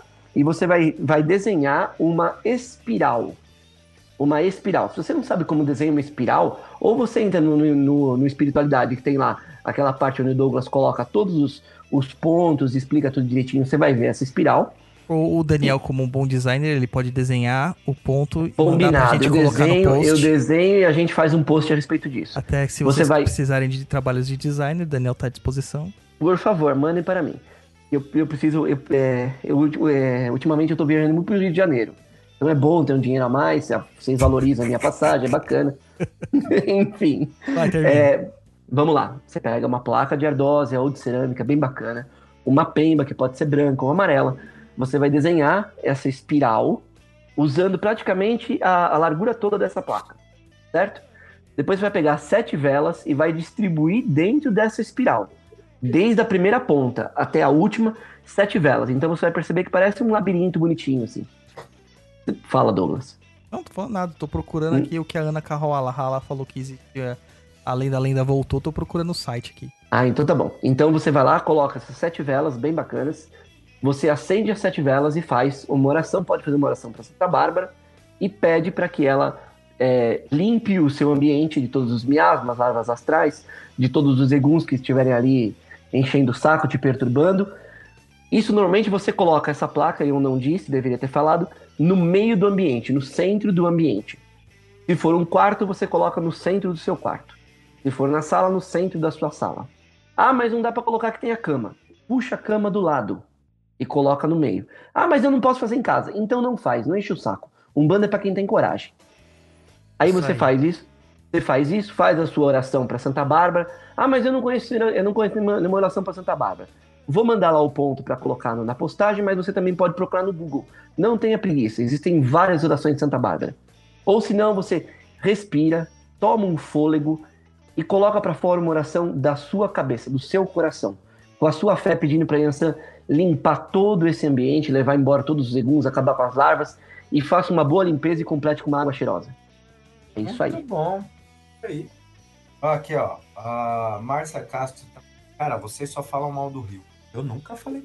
Eu nunca falei, o Rio continua lindo e tem mulheres lindas. Eu nunca falei. Cara, eu não falo mal do Rio. Até porque Eu- não dá nem pra falar mal de alguma coisa que é pura maldade, né? Meu Deus, Só fala a realidade. Então, começou! então, ó, vamos lá. Cara, eu fui pro Rio de Janeiro, na falou- volta eu tive uma crise de pânico, mano. Tô aqui em crise de pânico até agora.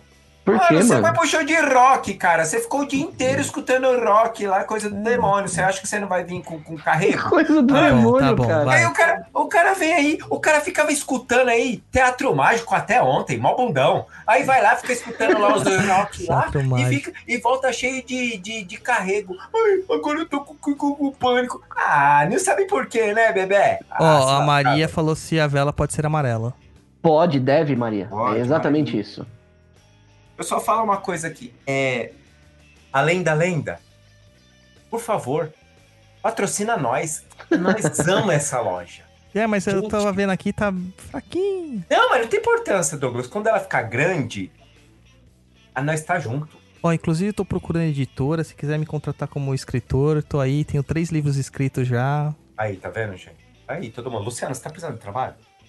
Eu sempre quero trabalho. Então, fala aí, faz seu merchan aí também. Pode me dar trabalho, gente. Bosta, Lu. Ou pode só me dar dinheiro, que eu prefiro também.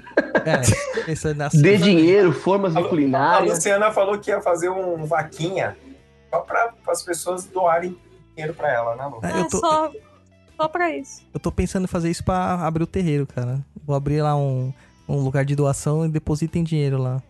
Não, o meu é sem, sem, sem objetivo. É só dinheiro mesmo. O meu objetivo é pra descansar. Faz uma vaquinha pra Ah, não, nem pra isso, sabe? Só pra eu ter dinheiro acumular. Porque eu sou tipo dragão. Quando atingir 100 mil reais lá, eu abro o terreiro. Caraca! Nossa senhora, mano. É que eu quero ter a escada rolante pra chegar até o Congai, entendeu? Ô, Lu, Foi. a Ana Carolina falou aqui no programa sobre Deus no Papo na Inclusa. Você é a única que vai falar.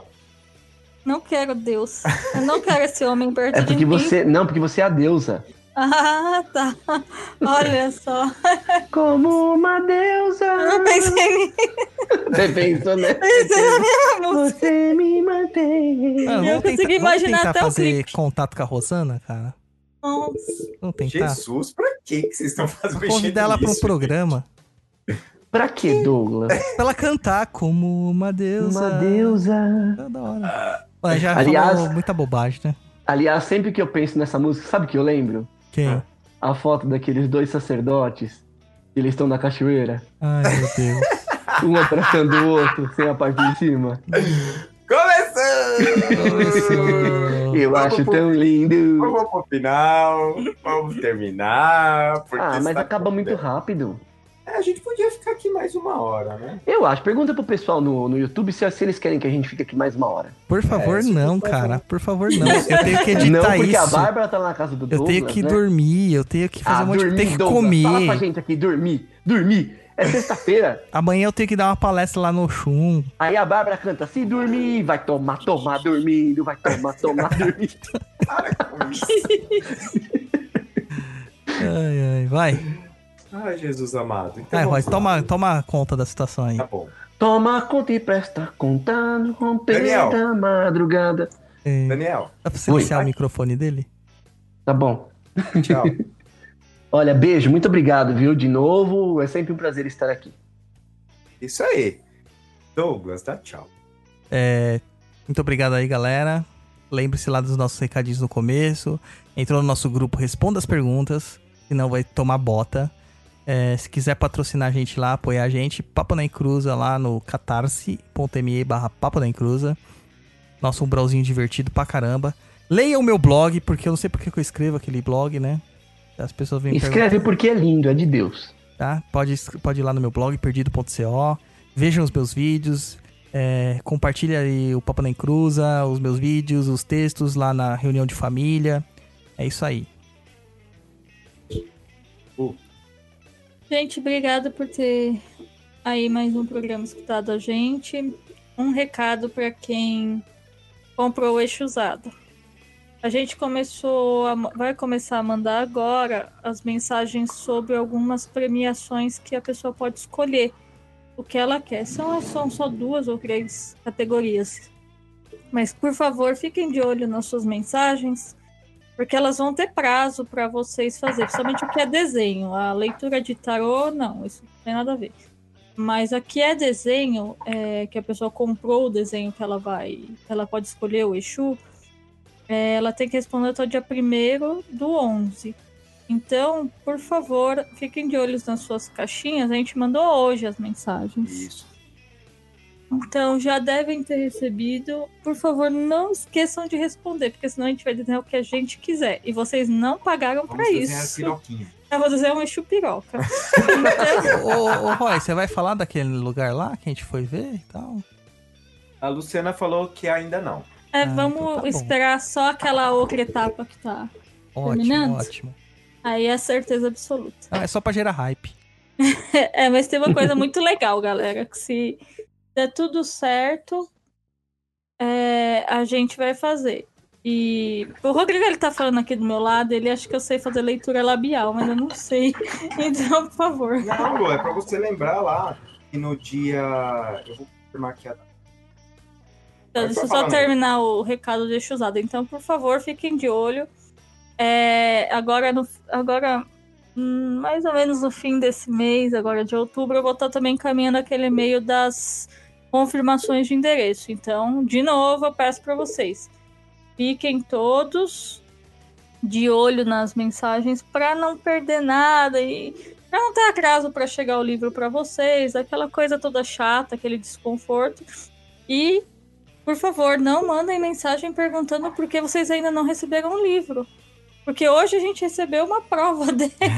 então quer dizer porque ele ainda não saiu da gráfica. Então, calma. Calma, leiam um catarse antes de sair mandando pergunta, que Olha, às vezes olha a caixinha já. de spam. É, olha a caixinha de spam, a gente tá atualizando ali no Catarse. Hoje a gente colocou uma atualização legal. Na semana que vem a gente vai colocar a a atualização dos dois prêmios que ficaram prontos, os marca-páginas. Ah, que, ah, que marca. Coisa linda de meu Poxa Deus. vida, viu? Eles ficaram muito lindos e eu acho que vocês vão gostar bastante. A gente vai colocar o exclusivo lá para quem apoiou. Quem não apoiou vai ter que dar sorte se vai ter para entregar junto com as cópias remanescentes. Então, Não conseguiu, não conseguiu. O- Desculpa. Desculpa. Ô Lu, a Ana Kawawala tá perguntando aqui se o Eixo Usada já acabou. O, a- o financiamento coletivo, sim, mas vai ter uns- algumas cópias remanescentes que vão ficar. Então, assim que a gente tiver enviado para todo mundo, tal, tiver com tudo certinho, a gente vai colocar, a disponibilizar a venda essas cópias remanescentes. Eu vou comprar meia dúzia de cópias porque vai chegar uma hora que esses livros vão valer ouro. É, e eles ficaram, estão ficando muito bonitos. É, A prova que a gente recebeu hoje, puta que é, ela ainda né? nem é a perfeita e ela já tá super bonita, então vai ter valido a pena. E no dia. Eu não. Olha, gente, quando vocês fizerem banner, por favor, usa le- fonte normal pra algumas coisas, porque eu não sei ler, tá? Quando é essas fontes muito cheias de desenho, não... eu não leio, eu sou uma velhinha. No dia 8 e 9 de novembro, Rodrigo e eu estaremos. Porque o burro vem na frente. Vai, vamos estar. Uma bosta, né? É, nós vamos estar num evento é, no estúdio de tatuagem que vai ter para uma entrada um quilo de alimento. Eu vou estar lá Ou- vendendo Um brinquedo. um brinquedo. Eu vou estar lá vendendo os meus doces. Então, se você quer comer aquilo que eu faço, é, vamos lá, vamos dar uma passadinha lá. O é, esse evento que é feito lá é tudo beneficente. Então, esse um quilo de alimento é para ajudar as instituições e tem lá um Vai ter banda de rock lá, vai ter Banda barbeiro, vai ter tatuadores, um monte. É, Que dia que é? Que dia que é? Dia 8 e 9 de novembro. 8 e É. 9 de novembro. 8, Isso. 8 é um- uma sexta-feira, 9 é um sábado. Que horário? O horário eu acho que é o dia inteiro, ou a partir das 10 ou das 11, alguma coisa assim. Tá, muito Eu bom. acho que a gente podia fazer uma caravana. E lá, ó, um quilo de alimento não perecível ou um brinquedo. Na ausência das Nossa. doações, será cobrado o valor de 15 real. Vocês vão disponibilizar o que? Vocês vão estar vendendo lá o quê? Olha, a Luciana vai estar levando os É, doces. vai ter cookie, vai ter canelê, que vocês não conhecem. É, confeitaria, Ignorante, confeitaria francesa. é, eu faço muita coisa de confeitaria francesa. Então, eu vou estar com alguns doces diferentes lá. Além do cookie, que não tem como gostar de cookies. Além do nosso material artístico. E vai ter nosso material artístico também. Vai ter quadrinhos, vai ter adesivo. Olha, quem compra as nossas coisas sempre ganha um adesivo nosso. E olha, a galera gosta dos adesivos, Gosta. são bem bonitinhos. E lá vai Ô, ter Lu. Oi. Ah. Seu cookie é bom? Ah, não sei, pergunta pro Rodrigo. É bom o cookie dela, viu? Caprichado. Continua, continua os adesivos. O que, que você ia falar, criatura? E vai ter Flash Day lá também, vai ter banda ao vivo. E aí vocês vão perguntar: ah, mas é onde isso? Fica ao lado da estação Guilhermina Esperança. Como diria a Luciana, Guilhermina Hope. É aqui na linha vermelha. Facinho de vir. Facinho, facinho de vir. Cara, é Perto. do lado mesmo. É, é do Mesmo. lado da estação, é do lado. E aí o que, que a gente vai fazer? A gente, ah, nas semanas, 10 dias antes, a gente vai começar a falar lá o endereço. Mas é lá no estúdio de tatuagem Poeira Cósmica. Então, quem segue a gente ah, nas nossas redes sociais vão ver lá os anúncios, tá certo? Isso aí. Vai ter tatu Vai também, Roy? Vai ter tatu lá, vai ter Vai ter Flash Day. daí. Demorou. Vai ter Flash Day. Vai serão, cara, um monte de tatuador aqui, ó. O que ele escreveu aqui são... E É. dando tudo certo, nós contamos que no próximo programa a gente já tem a novidade sobre uma coisa bem legal sobre o eixo usado. Eu acredito que já vai ter rolado aquela última coisa que falta, Douglas. Sim. E aí, então, a gente vai poder anunciar outra coisa bem legal. Mas enquanto isso, por favor, fiquem de olho no e-mail de vocês. Não deixem passar essas coisas para não atrasar nada para vocês. Porque para mim, depois eu ir no correio com um, um pacotinho, não é problema, mas para vocês esperar às vezes mais tempo É. para chegar na casa, e a gente então tá tentando fazer o máximo para não tá atrasar. ir poucas vezes no correio, né? Não, e para não tudo, né? atrasar o processo, né? Porque É. vocês comprarem, vocês já têm um tempo de espera. E a gente está fazendo o máximo para entregar tudo dentro dos períodos corretos. Então, para vocês, eu não vou atrasar para vocês, né? Afinal de contas, quem comprou, quem deve estar esperando isso tanto quanto nós, é vocês. Então, por favor, fiquem de olho nas caixinhas de e-mail. Dá uma olhadinha no Catarse. Se vocês não estão recebendo e-mail, entra lá, se loga no Catarse, dá uma olhada, porque tem mensagens nossas lá, tá bom? É isso aí. Então, pessoal, ficou dado o convite aí. Muito obrigado por terem participado do nosso programete até agora, ter mandado mensagens pra gente, ter elogiado a gente, porque gosta de elogio. é mentira. Tá bom? É verdade. aí, então, tá bom, meu povo. Um abração pra vocês todos e até o próximo. Beijo pra vocês todos.